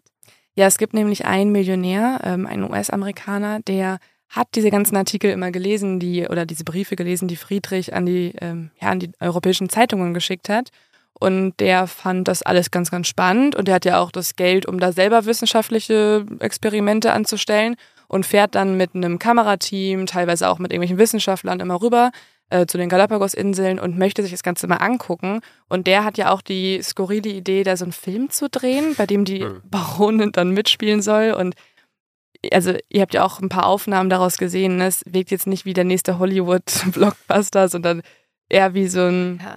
Ein Testshoot. Ja, oder auch fast zum Beginn von so einem Horrorfilm, finde ich, wenn man weiß, was da passiert. Also man kann das, finde ich, fast wie so ein, ja, Hexenkessel bezeichnen, der jetzt langsam hochkocht, weil auf dieser Insel steigert sich alles hoch. Also nicht nur, du hast schon gesagt, die Baronin, die alle provoziert. Dann haben wir das Ding, dass ähm, ja auch sie sogar mit ihren eigenen Liebhabern nicht mehr klarkommt. Der eine hat Todesangst, dann soll es eine Affäre gegeben haben zwischen Margret und Friedrich, also dass die beiden Familien auf einmal ja untereinander, dass da äh, ja Eifersucht herrschte und ja sogar eine, eine Affäre auf kleinstem Raum. Und Dore und Friedrich haben sich halt auch nicht mehr gut verstanden. Nee, also Dore ist jetzt endlich mal an dem Moment, wo sie realisiert, dass Friedrich vielleicht doch eher ein Egomane ist, der mehr damit beschäftigt ist, ähm, dass er die Posttonne durchgehend anstarrt, bis die wieder geleert wird und er seine Geschichten mhm. in die Welt tragen kann und ihr eigentlich gar keine Aufmerksamkeit mehr schenkt. Eigentlich im Gegenteil. Es gibt Berichte, dass er sie schlagen soll, dass er sie kontrolliert, missbraucht, dass sie diejenige ist, die ähm, die ganze Arbeit verrichtet und auch mit ihrer Erkrankung nicht gerade das Beste für diese Frau. Und deswegen merkt sie recht schnell, das alles ist hier auf jeden Fall nicht das Paradies. Friedrich rät ihr dann auch, ja, wenn du es so kacke findest, dann reist doch bitte einfach nach Hause. Er fordert sie sogar auf, dass sie wieder abreisen soll, aber sie hat sich da ja auch alles mit aufgebaut. Das heißt, sie möchte jetzt nicht einfach wegen diesem einen Mann halt wieder gehen. Aber was man auf jeden Fall festhalten kann, dadurch, dass es hier einfach keine Ordnungsstrukturen und keine Regeln gibt, kommt es eben zu diesem Problem. Also eigentlich wie so ein Experiment, dass man an diese Menschen oder unfreiwillig haben diese Menschen dieses Experiment durchgeführt, um zu gucken, können wir ohne Regeln und ohne Gesetze leben und ehrlicherweise merken sie sogar jetzt schon, eigentlich eher nicht. Also wir haben diese persönlichen Beziehungen, die jetzt alle schwierig werden. Dazu kommt, es gibt eine unglaubliche Dürre. Also die Süßwasserquelle wird jetzt also versickert so ein bisschen. Ganz viele Tiere sterben, die Pflanzen gehen ein. Und die Zigaretten sind ausgegangen. Zigaretten die gehen Baronin aus. hat keine Zigaretten mehr. Also alle sind total ja am Rande der Verzweiflung und ähm, ja warten darauf, dass sich es bessert. Und jetzt passiert im März 1934 das große Unglück oder das große Geschehen, um das sich ja auch ein bisschen unsere Folge dreht, nämlich auf seltsame Art und Weise verschwinden die Baronin und ihr Liebhaber Robert einfach. Von einem auf den anderen Ja, Tag. und sie werden nie wieder auftauchen. Man wird sie nie finden. Ja. Und was genau passiert ist, weiß man auch bis heute nicht. Es gibt aber verschiedene Berichte der übrig gebliebenen Inselbewohner. Wir fangen mal an mit dem Bericht, was ja die Unfalltheorie oder nicht Unfalltheorie, sondern Die harmloseste die Theorie harmloseste ist, ne? Theorie ist. Die Widmers erzählen nämlich, und das erzählen sie jetzt zum einen Friedrich und Dore, aber auch der Welt später, dass die Baronin und ihr einer Liebhaber Robert einfach ein vorbeifahrendes Schiff genommen hatten, wo Freunde von ihnen zufälligerweise vorbeigekommen wären. Und sie wären dann auch zu den Widmers gegangen, hätten sich verabschiedet, hätten gesagt, ja, ähm, weil der andere Liebhaber hat ja noch bei den Widmers gehört, ja, er soll doch bitte einfach auf die Tiere aufpassen, die Habseligkeiten übernehmen. Und dann hätten sie sich verabschiedet, wären auf dieses Schiff gestiegen und so verschwunden und glücklich in den Sonnenuntergang gesegelt, wahrscheinlich. Also genau davon gibt es eigentlich nur die Berichte von den Widmers und es gibt auch eigentlich kein Lebenszeichen mehr von der Baronin und dem Liebhaber danach. Also die wurden nie wieder gesichtet. Es wurde nicht übertragen, wo die gelandet sind, wo die mit dem Schiff angehalten Mhm. haben. Man weiß auch nicht, wer sie mitgenommen haben soll. Denn hinzu kommt, dass man auch e- ehrlicherweise nie so ein Luxusschiff gesehen hat, was die, was sie ja eigentlich angekündigt hätte. Und auch die Hütte, in der sie gelebt haben, da war auch, da waren auch alle Sachen noch drin. Also die haben auch nichts mitgenommen. Ja, also Das ist selbst schon verdächtig, ja. so ihre wichtigsten Habseligkeiten haben sie zurückgelassen. Und das finden natürlich auch Dore und Friedrich total merkwürdig. Dazu kommt, dass sie Schüsse und Schreie vernommen haben. Mhm. Und deswegen sind sich Dora und Friedrich sicher, sie haben einen Mord mitbekommen. Und sie sind sich sicher, dass die Widmers vielleicht auch oder sehr wahrscheinlich mit der Hilfe von Rudolf, Rudolf ist ja der zurückgelassene Liebhaber, Mhm. der um sein Leben gebankt hat, der anscheinend auch wirklich was gegen die Baronin hatte, ähm, ja, sich der Baronin und des anderen Liebhabers entledigt hätten. Und sie schreiben jetzt sogar einen Brief nach Deutschland. Das ist ein Hilfegesuch. Sie sagen, rettet uns, wir sind Zeugen eines Mordes geworden und nun erwartet jeden von uns eine tödliche Kugel im Busch. Und das wird tatsächlich die Theorie sein, bei der Dore und Friedrich bleiben. Sie glauben, die Baronin und Robert wurden von den Widmers ermordet, zusammen mit dem Liebhaber Rudolf. Vielleicht sollte man auch noch dazu sagen, dass ja der Lorenz, ähm, Lorenz ist ja Hauptnutznießer des äh, Verschwindens, weil äh, laut der Geschichten von, Ja. von Widmer hatten sie ja gesagt, ja, nimm dich unserer Habseligkeiten an und so weiter und er nimmt sie und verkauft alles. Also er ist derjenige, der tatsächlich profitiert davon, dass die beiden weg sind. verkaufen richtig die Habseligkeiten. Das ist für mich fast so eins der größten Indizien dafür, dass es vielleicht dann doch kein freiwilliges Verschwinden war, weil Hm. man hätte das wertvollste Gut total ja schon mitgenommen. Ja, und es gibt auch verschiedene Geschichten, die die erzählen. Also zum Beispiel erzählt der Rudolf Lorenz auch einmal, dass ähm, die Baronin, dass die vielleicht einfach Selbstmord begangen hat mit ihrem Liebhaber, dass die einfach ins Meer gelaufen wären und dort von den Haien aufgefressen wurden, Mhm. nachdem sie ertrunken wären. Und das sind alles so Sachen, ja, wo man natürlich sehr, sehr stutzig wird. Aber, wie ich ja gerade schon einmal angekündigt hatte, Rudolf Lorenz, der bricht 1934 selbst dann auf. Also er fährt mit einem Seemann und einem Schiffsjungen äh, zu einer weiteren Insel. Doch auf dem Weg dorthin gibt es ein Schiffsunglück. Der Schiffsjunge, der ertrinkt. Zumindest konnte man ihn nie wieder finden. Der wurde einfach nicht mehr gesehen. Und die anderen beiden Männer müssen dann auf eine andere Insel gehen, um irgendwie zu überleben, weil deren Schiff halt nicht mehr existiert. Und dort verdursten sie. Das heißt, wenn Rudolf Lorenz den Mord begangen haben soll, dann hat es ihm nicht ganz so viel gebracht, weil er war wenige Monate dann selber tot. Also wir haben jetzt einmal kurz zur Erinnerung auf dieser Insel Vielleicht müssen wir echt mal aufzählen, Ja, wie viele Menschen nur schon. noch die Widmers und Friedrich und Dora. Also eigentlich die Leute, mit denen das angefangen hat, mit denen, die auch zuerst auf der Insel waren, die sind jetzt noch da. Aber es wird noch mehr unglückliche Todesfälle geben auf dieser Ja, Insel. es stirbt noch eine Person. Es stirbt noch eine Person. Und zwar passiert das am 21. November 1934. Da stirbt der Mensch, mit dem unsere Geschichte angefangen hat, nämlich Dr. Friedrich Ritter. Und zwar, das ist natürlich auch ein bisschen absurd, an einer Fleischvergiftung. Und da gibt es jetzt auch zwei Geschichten, die erzählt werden. Einmal die von Dore. Dore sagt, ja, wir hatten halt zu diesem Zeitpunkt wegen der Dürre, hatten wir nicht mehr viel Essen, das wir essen konnten. Deswegen haben wir die Hühner gegessen, aber nur die Hühner, die bereits gestorben sind, also die tot waren. Und deswegen ist Folgendes passiert. Wir haben leider einen Huhn gegessen, dem es nicht mehr so gut ging, beziehungsweise Friedrich hat das gegessen, weil er Essen nie wegwerfen wollte.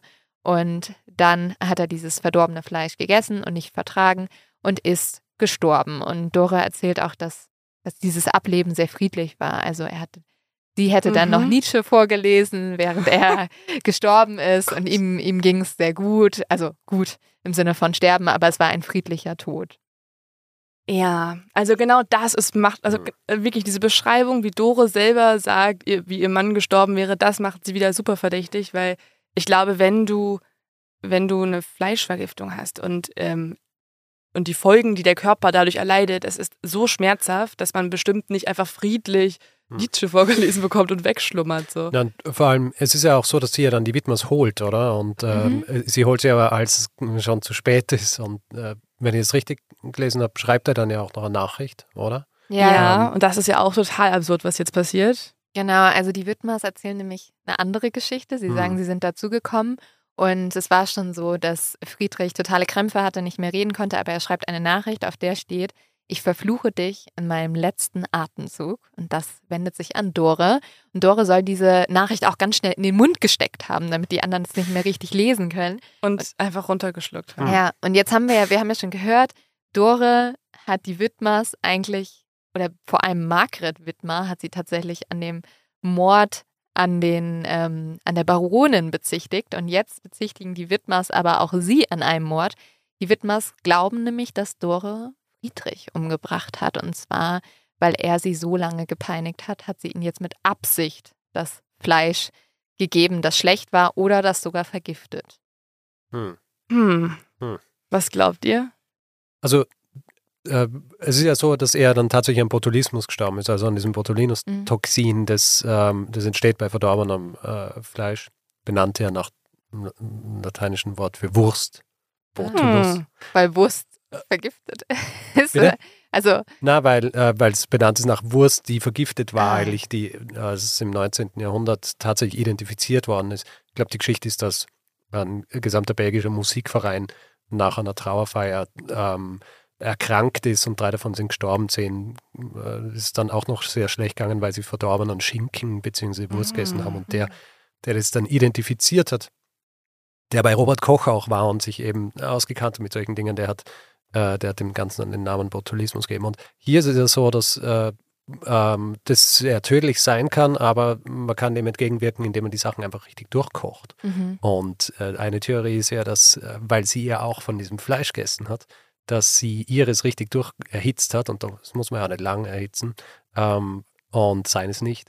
Aber wusste man zu dem Zeitpunkt schon, dass diese Krankheit existiert Hm. oder dass, dass es die Ja. Folgen geben kann? Also das war dann davor wahrscheinlich. Also es, ähm, der Botulismus an sich, also das, was passieren kann, wenn man verdorbenes Fleisch isst ähm, und genau diese, diese Wirkungen noch hat, das sind ja Lähmungserscheinungen äh, zuerst, äh, bevor man dann stirbt. Ähm, also nichts Friedliches. Ni- Nichts wahnsinnig Friedliches. Äh, das wurde schon irgendwie im, im 18. Jahrhundert, also frühes 18. Jahrhundert entdeckt und dann eben äh, Ende des 19. Jahrhunderts wirklich identifiziert, dass es hier ein Toxin gibt. Und es ist ja tatsächlich auch ein Toxin, also es ist eine richtige Vergiftungserscheinung und nicht einfach äh, ein Krankheitserreger, wo man dann an einer Krankheit leidet, sondern wirklich vergiftet. Und ähm, das, das war zu jener Zeit klar. Also, und das haben die sicher auch gewusst. Das hat sicher auch der Ritter Okay, dann, gewusst. ja. Also auf jeden Fall kann man ja festhalten, dass zumindest entweder Margret oder Dore lügen muss. Weil beide haben Bücher geschrieben, beide haben ihre Version der Geschichte aufgeschrieben und in den jeweiligen Versionen beschuldigen sie sich ja gegenseitig. Das heißt, irgendwer von beiden muss lügen, weil sonst kann es ja nicht mit rechten Dingen zugehen. Und was man auch festhalten kann, ist, dass Friedrich am Ende daran stirbt. Also er wird nicht 140 Jahre alt, weil er sich nicht an seinen Prinzipien gehalten hat. Ja.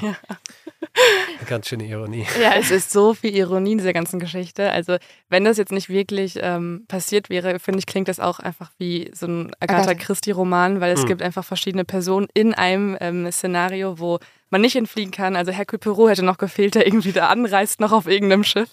Deshalb ist er auch dann ein Romanautor oder ein Krimiautor, der sich dann auch für diese Geschichte Oh. sehr interessiert. Ja, ja klar, weil es ist ja, Der französische Autor. ja, Ja, Georges Simenon.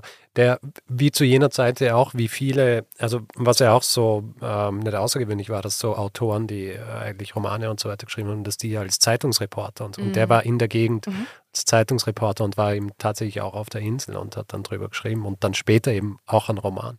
Aber trotzdem konnte er nicht richtig aufdecken, was passiert ist. Ne? Also er hat es dann eher ähm, nochmal literarisch verwertet. Aber Mhm. das finde ich auch so spannend daran, dass halt, wie du davon erklärt hast, dadurch, dass halt Ecuador selber so viele Probleme intern hatte, ist ja auch nie irgendwelche, sind ja nie irgendwelche Ermittlerinnen, Polizisten und so weiter dorthin gefahren ähm, und wollten das mal aufklären, weil niemand wirklich daran Interesse hatte, herauszufinden, was passiert ist. Und deswegen können wir da auch nur spekulieren. Ich persönlich finde tatsächlich die Theorie, dass also ich glaube schon, dass das vielleicht da Margret und dass die Widmers. Also ich finde, das klingt am realistischen, oder Leute? aber jetzt, also du redest jetzt über den Tod der Baronin. Ja, und dann Hm. auch. Aber du glaubst doch jetzt nicht, dass die Widmers auch äh, Friedrich umgebracht Ach hätten, oder? so. Wenn die, ich glaube, wenn, ich glaube, wenn die Widmers das waren, dann glaube ich, äh, dass Dore, das, dann glaube ich, dass sie auch das erfunden haben, dass Dore angeblich ihren Mann getötet hätte. Weil wenn man selber zum Mörder wurde, dann will man vielleicht noch in seinem eigenen Buch da was reinpacken, was er auf die anderen Naja, auch schlecht Oder alle kann. lügen. Und es ist tatsächlich so, dadurch, dass sie so isoliert waren und halt wirklich ihre eigenen Rechte auf dieser Insel erschaffen konnten, dass jeder sich so ein bisschen gesagt hat, ja gut, wenn ich hier keinen weiteren Ausweg sehe mit jemandem. Alle, es ist eine große Verschwörung. Nee, jeder ist halt gegen die Person vorgegangen, die er irgendwie selber nicht Hm. so mochte. Oder also es gab ja für alles Motive. Also es gab tatsächlich ein Motiv, gegen die Baronin vorzugehen. Ich glaube auch von den Widmers. Also wenn sie wirklich Von allen eigentlich. ja, ja, aber also gerade wenn sie wirklich so das Trinkwasser der Widmers, also Friedrich und Dore hatten ja eine eigene kleine Quelle noch. Das heißt, die Widmers hatten vor allem den Konflikt. Und dann gab es natürlich auch noch diesen Liebhaber, der ja zu den Widmers geflohen ist und der sich ja wirklich von der Baronin sehr ähm, beängstigt gefühlt hat. Und dann halt auch, dass sie irgendwie das Babypulver geklaut haben. Und sie hat halt dieses Paradies gestört. Also Hm. das finde ich ist schon ein großes Motiv. Und dann halt, dass Dore mit Fried, also ich verstehe, ich verstehe nicht den Mo- Mord, wenn sie einen begangen hat, aber ich verstehe, dass Dore vielleicht so, wie man zumindest gehört hat, jetzt Friedrich nicht der beste Ehemann für sie war. Hm. Aber es gibt auch die Geschichte, dass äh, Friedrich schon seine Ehefrau kontaktiert hat, dass sie Ja, auf die Insel kommt. Und genau. wenn das stimmt, wäre das natürlich schon auch ein starkes Motiv. Ja, er Mhm. wollte seine Ex-Ehefrau auf Mhm. die Insel holen und Dore Stimmt. austauschen, ja. Ja, stimmt. Also Das Dore war geht gar nicht mehr so im Kopf. Ich, ich schwenke wieder um. Also für mich ergibt es am meisten Sinn, dass, dass Lorenz mit Hilfe der Widmers Mhm. äh, die Baronin und, den, und äh, Bubi ähm, Ihren- Philipson ihren anderen Lover, äh, ja. umgebracht hat. Ähm, weil er, weil er, er war ja quasi, er ist von ihnen geprügelt worden und er hat gewusst, mit ihnen kann er auf einer Insel leben und die Widmers haben sie wahrscheinlich auch nicht mögen. Also entweder, ich, ich würde sagen, entweder das Lorenz selber oder mit den Widmers, weil er war derjenige, der davon profitiert. aber die Witwers müssen Mhm. ja eigentlich was gewusst haben, weil sie hätten ja sonst ihn gedeckt. Mitwisser, ja. Ja, weil sonst hätten sie ja, sich Aber das was wollen sie machen? Ja, ja. Also, Und hätte man sie entsorgt? Oder also wo sind Ja. sie? im, im Wasser er ja bei den gesagt, Haien, ne, die Selbstmordtheorie ohne Selbstmord. Ja, ja, also einfach genau. zu den Haien geworfen. dass man, dass man die ermordet hat, erschossen, Mhm. es gab ja die Schüsse und dann ins Meer geschmissen. Stimmt, das Hm. macht ihn für mich auch wieder sehr verdächtig, dass er selber von einem Selbstmord gesprochen hat. Ja. Weil, Und dann das verkauft er ihr, ihre Habseligkeiten, dann heuert er bei diesem einen Mann und da kommt halt das Unglück dazu, dass er unbedingt weg wollte. Und äh, ich glaube, der mit de- dessen Boot er ähm, Mhm. dann gemietet hat, der wollte es ja anfangs gar nicht machen, weil er gesagt hat, sein Motor ist nicht gut genug. Und das hat sich dann ja als wahr herausgestellt. Ah. Und, ähm, Er hat das dann- Schicksal zugeschlagen. Ja. Und ich glaube, Dore hat einfach den, äh, den Friedrich umgebracht. Ja. aber wer auf jeden Fall überlebt hat und tatsächlich auch noch bis ins Jahr 2000 auf Loriana wohnte, ist Margret. Ja, Dore hat ja auch überlebt, die ist aber zurück nach Deutschland gefahren. Die ist also fluchtartig von dieser Insel abgereist, hat gesagt, das erste Schiff, bitte nehmt mich mit. Ich finde, das spricht auch ein bisschen dafür, dass sie wirklich Angst hatte und ähm, vielleicht auch vor den anderen Mitbewohnern. Und deswegen wurde Margret dann später zur Lady von Floriana. Also die wurde wirklich Lady von Floriana ja, genannt. Weil ihr Mann auch verstorben ist. Ne? Oder halt Königin. Genau. genau. Also sie war dann am Ende die einzige Überlebende mit ihren Kindern. Obwohl man muss auch sagen, also es gab noch viele tragische Todesfälle. Also der Sohn, der eine Sohn, der aus äh, der e ersten Ehe von Heinz Wittmer stammte, ähm, der ertrinkt tatsächlich 1951 bei einem Badeunfall. Heinz Wittmer stirbt ja dann auch und damit ist halt nur noch Margret da mit ihren Kindern. Ähm, die Kinder holen dann aber auch wieder mehrere Leute auf die Insel. Also zum Beispiel Ingeborg, die Tochter, hat auch einen Ehemann, der verschwindet aber auch. Und der verschwindet okay. vor allem auch spurlos. Also seine Leiche wird auch nie gefunden. Das macht für mich die Wittmers auch wieder extrem verdächtig. Also warum verschwinden da einfach die ganze Zeit Leute? Richtig komisch. Ja. Da hat ja Margret auch noch ein Hotel da eröffnet. Und da gibt es auch äh, tatsächlich echt so auf, also in irgendwelchen Dokus, ich habe in irgendeiner Doku gesehen, wie der Reporter hingereist ist. Und sobald man sie auf den Mord anspricht, verweist sie nur auf so eine Tafel irgendwie im Eingang, wo dann alles so aufgezeichnet ist und sagt dann so auch so mit breiten äh, Kölner Dialekt, das, was ich jetzt nicht imitieren möchte, weil es wird sehr schlecht sein, ähm, dass sie äh, einfach das Buch lesen soll, was sie geschrieben hat. Und dann wird man darüber schon informiert werden. Oh, das sie nicht, also das Buch war ja wirklich so ein Bestseller dann. Ähm, ja. Dafür auch ausgezeichnet worden, oder? Sie hat irgendwie ein Bundesverdienstkreuz oder so ja, bekommen. Total absurd. Ich verstehe überhaupt nicht, warum.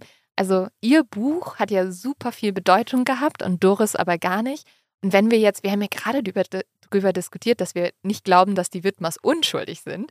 Und dann bedenken wir mal irgendwie, dass es gibt ein Buch, das zum Bestseller geworden ist von dieser Frau, die vielleicht sogar ja in einen Mord verwickelt war.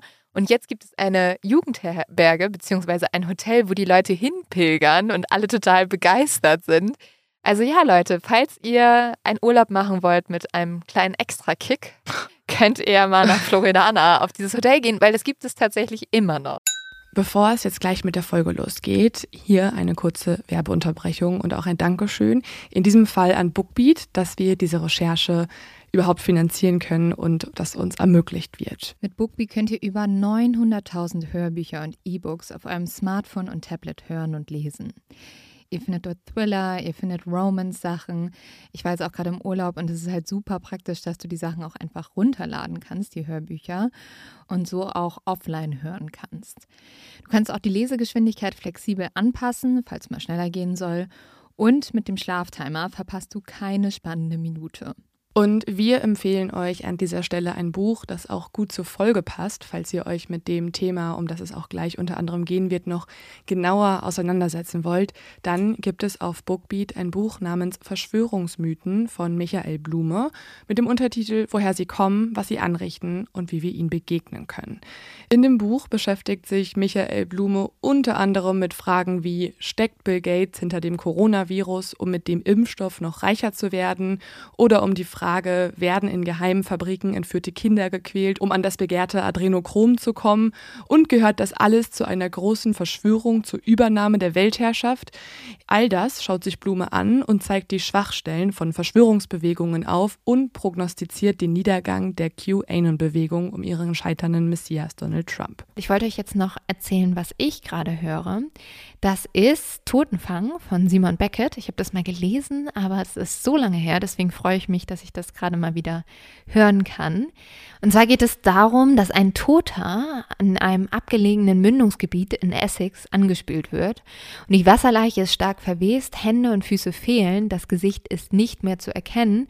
Aber die Polizei ist sich sicher, sie wissen, wer es ist. Es gibt nämlich einen jungen Mann aus dem Ort, der seit Wochen verschwunden ist. Und alles deutet eigentlich auf einen Selbstmord hin. Aber jetzt gibt es jemanden, der zweifelt. Das ist der forensische Anthropologe Dr. David Hunter. Nämlich am nächsten Tag wird ein Fuß geborgen und Dr. David Hunter ist sich sicher, dieser Fuß gehört zu einer anderen Leiche.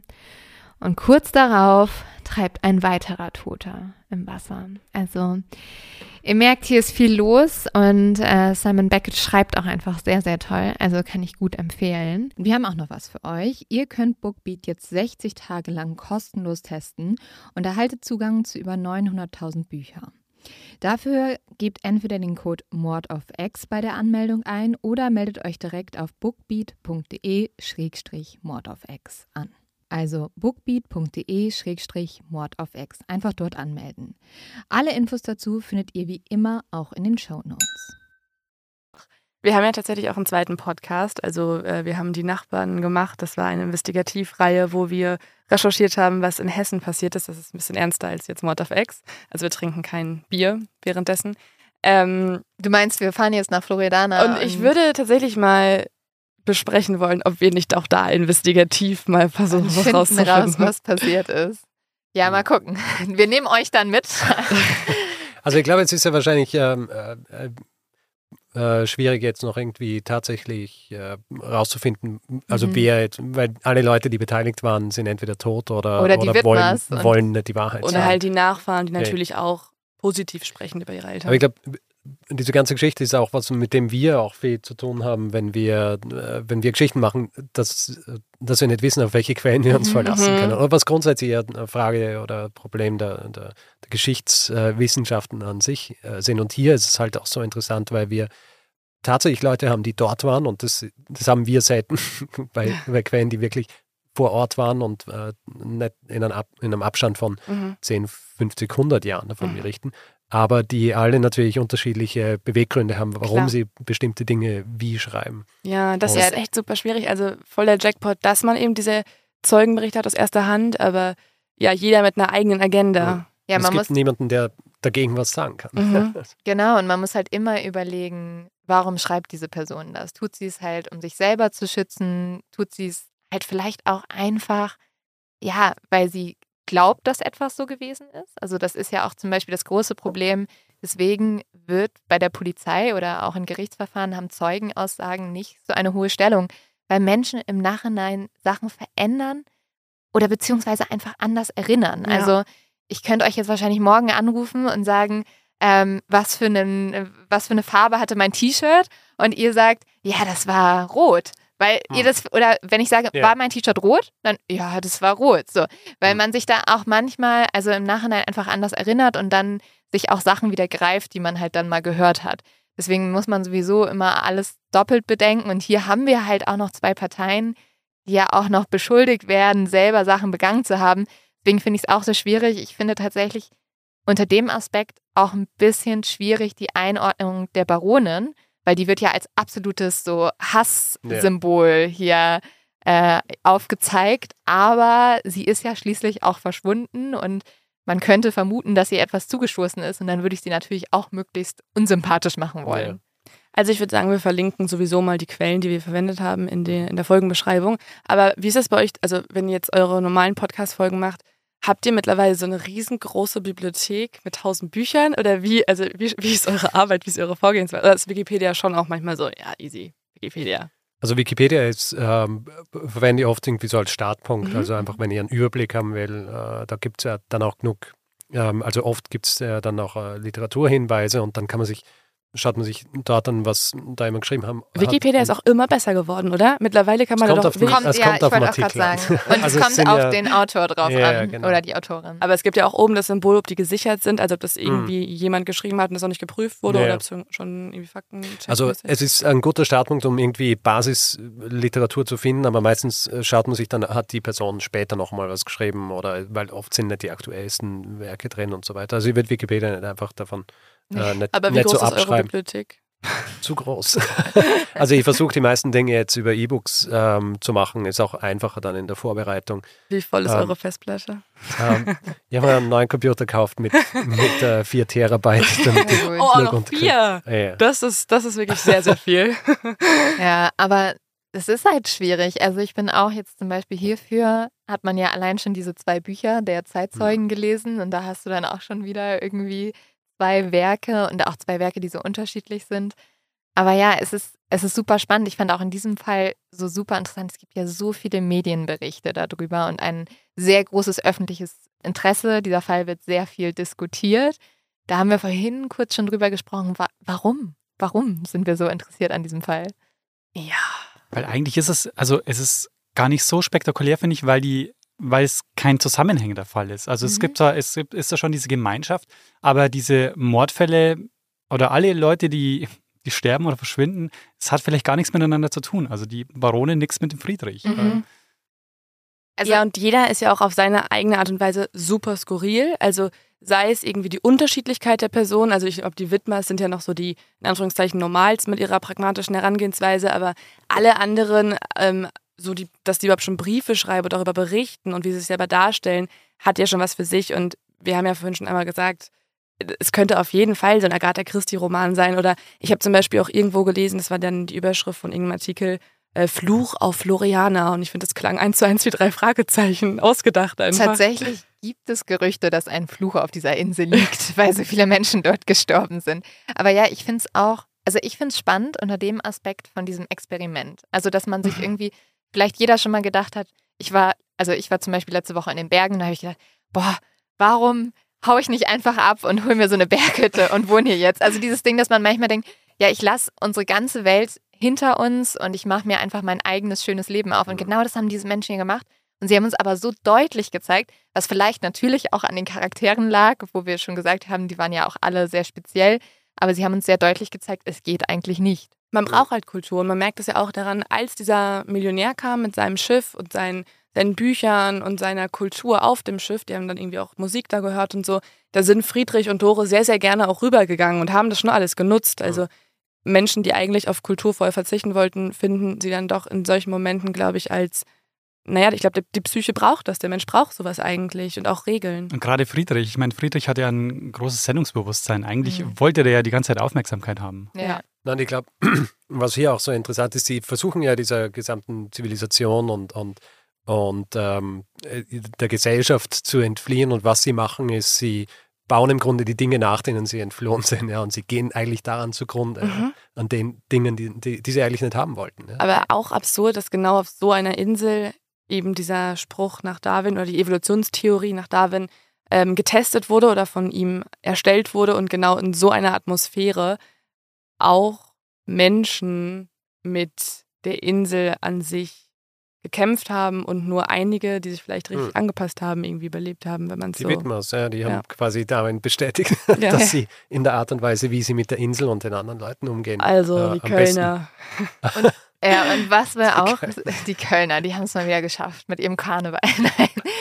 Und was wir ja auch sehen an diesem Fall, ist, dass es, glaube ich, schon, also dass wir schon ein Rechtssystem brauchen. Also dass es schwierig wird, vor allem, wenn wir mehrere Menschen sind, wenn wir ohne Regeln existieren. Oder was meint ihr? Glaubt ihr, wir kriegen, also man könnte ohne Regeln ich existieren? Ich würde dieses Experiment gerne nochmal sehen mit Leuten, die nicht alle so exzentrisch sind. Also wenn jetzt nicht die Baronin gerade da ist oder ein Friedrich, wäre das Experiment ja vielleicht auch anders verlaufen. Vielleicht hätten die auch gesagt, wer hat Bock, hier der Bürgermeister zu sein? Irgendwer wäre so, yo, ich mach den Job, irgendwer macht den, den anderen Job, irgendwer wird Bäcker. Aber das wären auch Regeln, aber die wären dann implizit. Die würden man sich dann, also da würden sich alle daran halten, weil sie denken, es gibt diese Regeln oder weil sie einfach sagen, es wäre vernünftig, sich an die zu halten. Aber es wäre dann, wäre dann quasi so ein ungeschriebenes Gesetz im Grunde. Aber es wären auch Regeln. Ja, und, und da müssten die Menschen sich halt drauf einlassen können. Und spätestens an dem Punkt, wo der erste Konflikt kommt, ob es jetzt einfach, also wir sind gerade in einem kleinen Raum zu viert und ob es jetzt einfach ist, ich nehme kurz dein, ähm, dein Bier und trinke da kurz draus, also und du sagst, hey, das geht gar nicht, spätestens ab dem Punkt, wo wir diesen Konflikt haben, bräuchte es ja eine Person, also beispielsweise jemand von euch, der einschreitet und sagt, so hm. machen wir das jetzt oder du hast recht oder du darfst, ja, ihr müsst den Raum machen. verlassen. Ja. ja, genau. Aber das Problem ist halt, wenn du diesen Raum nicht verlassen kannst, weil du auf einer einsamen Insel bist. Aber ja. Das ist euer Problem. Ja.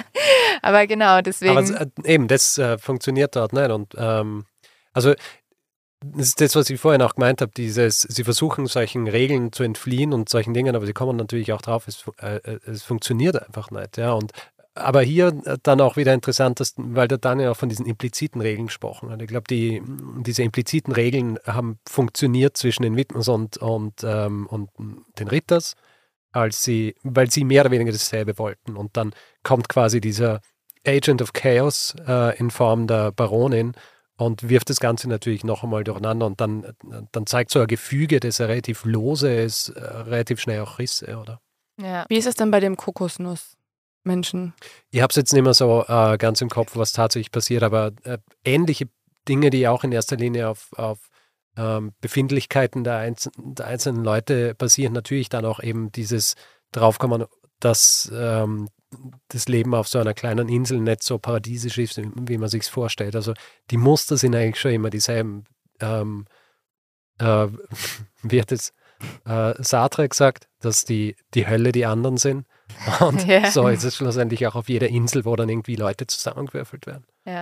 Also eigentlich hatte Friedrich schon die richtige Einstellung, wenn er gesagt hat, ich will einfach nur alleine chillen. Ja. In dem Sinne haben wir euch jetzt, glaube ich, jeden Traum vom Auswandern zerstört. Und ihr seid jetzt hoffentlich alle ganz glücklich, dass ihr zu Hause in eurem Wohnzimmer in dem ähm, ja, Mehrfamilienhaus mit vielen Nachbarn sitzt und wir alle Regeln haben. Keine Ahnung. Ihr dürft immer noch gerne alle auswandern, aber vielleicht nicht nach Floriana. Also falls irgendwer, der gerade zuhört, auch selber seine eigene Theorie hat und sagt, oh Mann, sind die dumm, Ja. ist doch so klar, ist doch so klar, ich weiß es, schreibt uns das ruhig mal. Also Geschichten aus der Genau. Geschichte, ihr habt jetzt auch einen Instagram-Kanal, ihr möchtet auch gerne Kommentare erhalten. Wir wollen auch liebe Ja. Kommentare, nicht die Und Hate-Kommentare und, will- dann könnt ihr euch melden. Und ich würde noch mit einer Sache abschließen, was ja eigentlich auch eine... Ich habe auch noch eine Frage an euch. Ah ja, nee, dann macht ihr das erst, weil ich wollte, wir haben eigentlich immer so eine Rubrik, die heißt Leos Tipp. ja. Da äh, sagt Leo am Ende noch was, ähm, was, die, was man sich irgendwie gut anhören, schauen, was weiß ich könnte. Und das würde ich gleich nochmal in die Runde schmeißen. Mhm. Aber sag, mach Ich habe nur die Frage, weil ihr immer so zu irgendwelchen Begriffen dann direkt eine Geschichte habt. Ist ja auch euer Job jetzt Mhm. irgendwie. Ähm, und ihr wisst, woher der Begriff kommt und ihr wisst, wann das passiert ist und so weiter. Guckt ihr manchmal so Wer wird Millionär und denkt euch, fuck, das ist ja so easy. Ich muss da mitmachen. Ich weiß jetzt alles. Ähm, Tatsächlich ist es, glaube ich, anders. Wir, ähm, wir kokettieren eher mit unserem Nichtwissen, ähm, weil ich glaube, ich, äh, das ist was, was, glaube ich, wichtig ist für uns, eben zu zeigen, dass wir zwar viel wissen, aber dass wir noch, also dass wir noch viel, viel mehr nicht wissen.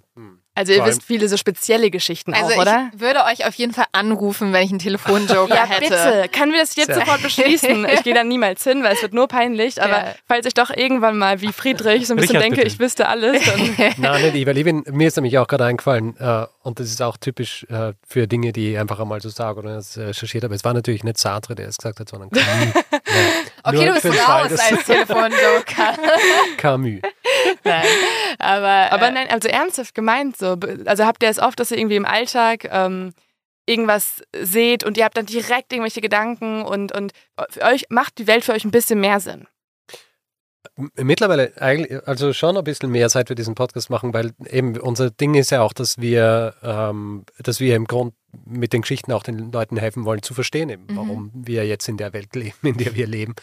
Und mir fallen natürlich, also es ist so, ich vergesse auch viele Dinge wieder, die ich Ja. tatsächlich äh, recherchiert habe, aber viele Dinge ähm, ergeben, ob es jetzt wirklich hilfreich ist für mein weiteres Leben, wenn ich weiß, warum äh, was so historisch gewachsen ist und so weiter, sei dahingestellt. Es ist natürlich immer die Frage, wie sehr hilft uns Geschichte tatsächlich in unserem äh, Leben, aber es ist einfach, ich mag es einfach, gewisse Dinge zu wissen, wenn ich durch die Straßen gehe und weiß, warum was so und ihr habt immer ein. Smalltalk-Thema, oder? Also Oh ja. man trinkt einen Kaffee und dann ist Stille Das und ist dann ist schon so, schwieriger. Und dann ist so, ja, wir können ja immer sagen, Dieser Serienmörder. Naja, oh vor allem Mann, niemand will unseren crazy. Smalltalk hören. Also das ist immer so, dann, dann irgendwie rede ich mit Freunden über was und neulich habe ich dann auf einmal angefangen, habe gesagt, ja, da gab's keine Ahnung, wie wir darauf gekommen sind, aber ich habe auf jeden Fall auf einmal von diesen zwei Schwestern erzählt, von denen wir mal, über die wir mal eine Folge gemacht haben, die am Ende haben die alle umgebracht in dem Haus und das, dann habe ich so angefangen, diese Geschichte erzählen und alle Leute guckten mich an auf dieser Feier und waren so, Lynn, also wir hatten einen guten Abend, bis du geredet hast. Also deswegen, ja, vielleicht. Ja, man möchte irgendwann noch zeigen, dass man halt schon was, dass man was weiß. Und dann ist das halt aber sowas. Ja, ich weiß nicht, ob das Serienmörderwissen da immer so gut ist. Aber wie gesagt, wir haben ja, ist ja auch viel Geschichte, was wir irgendwie machen. Bei uns ist es eher so, dass wir ähm, die Leute, glaube ich, positiv überraschen, weil sie nichts, also wir überraschen sie mit, mit skurrilen Fakten. Mhm. Und äh, das ist, glaube ich, was, äh, wo man manchmal so Leute catcht, wo, wo Leute, glaube ich, oft Geschichte langweilig finden. Gestern hatten wir den Fall, dass jemand was von den Affenpocken ähm, erzählt hat und dann habe ich so gesagt, kennst du die Balmes-Expedition? Weißt du, wie man den Pockenimpfstoff damals nach Südamerika gebracht hat? Total spannend. Und das ist dann sowas, wo man dann, äh, dann, dann Leute catchen kann, von wo Themen, die sie vielleicht, vielleicht eher mal langweilig finden würden. Uh, habt ihr drei geschichtliche Fakten, wo man immer mit Leute beeindrucken kann? Ich habe einen, das ist, das ist einer meiner Lieblings, äh, das ist ein Lieblingsfakt von mir, aber das ist einer, der nur mein Lieblingsfakt ist und alle, denen ich erzähle, f- finden ihn super langweilig, aber wir erzählen trotzdem, weil er so absurd ist. Äh, und zwar hat es mit unserer Zeitrechnung zu tun, ja, also, ähm, oder mit Schaltjahren vor Ja. allem. Also Schaltjahre, es hat ja den gregorianischen Kalender gegeben, wo umgestellt worden ist und das ist in erster Linie gemacht worden, weil die Schaltjahre zu ungenau berechnet worden sind. Da haben wir zehn Tage verloren äh, in, ähm, was war das, 16. Jahrhundert oder 15. Äh, auf jeden Fall. Ähm, dann wurde das Ganze neu berechnet und dann hat es geheißen, okay, alle vier Jahre sind Schaltjahre, aber alle 100 Jahre fällt das Schaltjahr aus, um das Ganze auszugleichen. Das wäre aber noch immer zu ungenau gewesen. Also haben sie gesagt, das Ausfallen des Schaltjahrs, das alle 100 Jahre stattfinden soll, das wiederum fällt alle 400 Jahre aus. Ja, du das heißt, äh, und eines dieser Jahre war das Jahr 2000. Also das Jahr 2000, Ah. da hätte eigentlich das Schaltjahr ausfallen sollen, weil es aber das 400. von diesen 100 Jahren war, ist es nicht ausgefallen und niemand hat es gemerkt, weil das Schaltjahr wie immer stattgefunden Das muss man hat. erstmal über, äh, immer übermitteln Ja. an die nächste Generation. Wer, äh, ja, ja, wer macht da sozusagen ein Buch und sagt so, dieses Jahr Naja, das war, das war, ähm, das war eben der, äh, der Gregor, beziehungsweise die, die dann Ah ja. umgestellt haben auf den gregorianischen Kalender. Aber ich finde es so absurd, weil das ist tatsächlich was, was, ähm, was stattgefunden hat und ähm, man merkt es nur dadurch, dass nichts passiert ist. Und ähm, äh, ist eigentlich ein super außergewöhnliches Jahr. Außerdem ist natürlich auch ein neues Jahrtausend gewesen, ist auch nicht ganz schlecht. Und habt ihr noch einen Leo-Tipp? Also du meinst einen Podcast-Tipp? Oder Podca also es kann, Leo-Tipp ist ein bisschen komisch formuliert.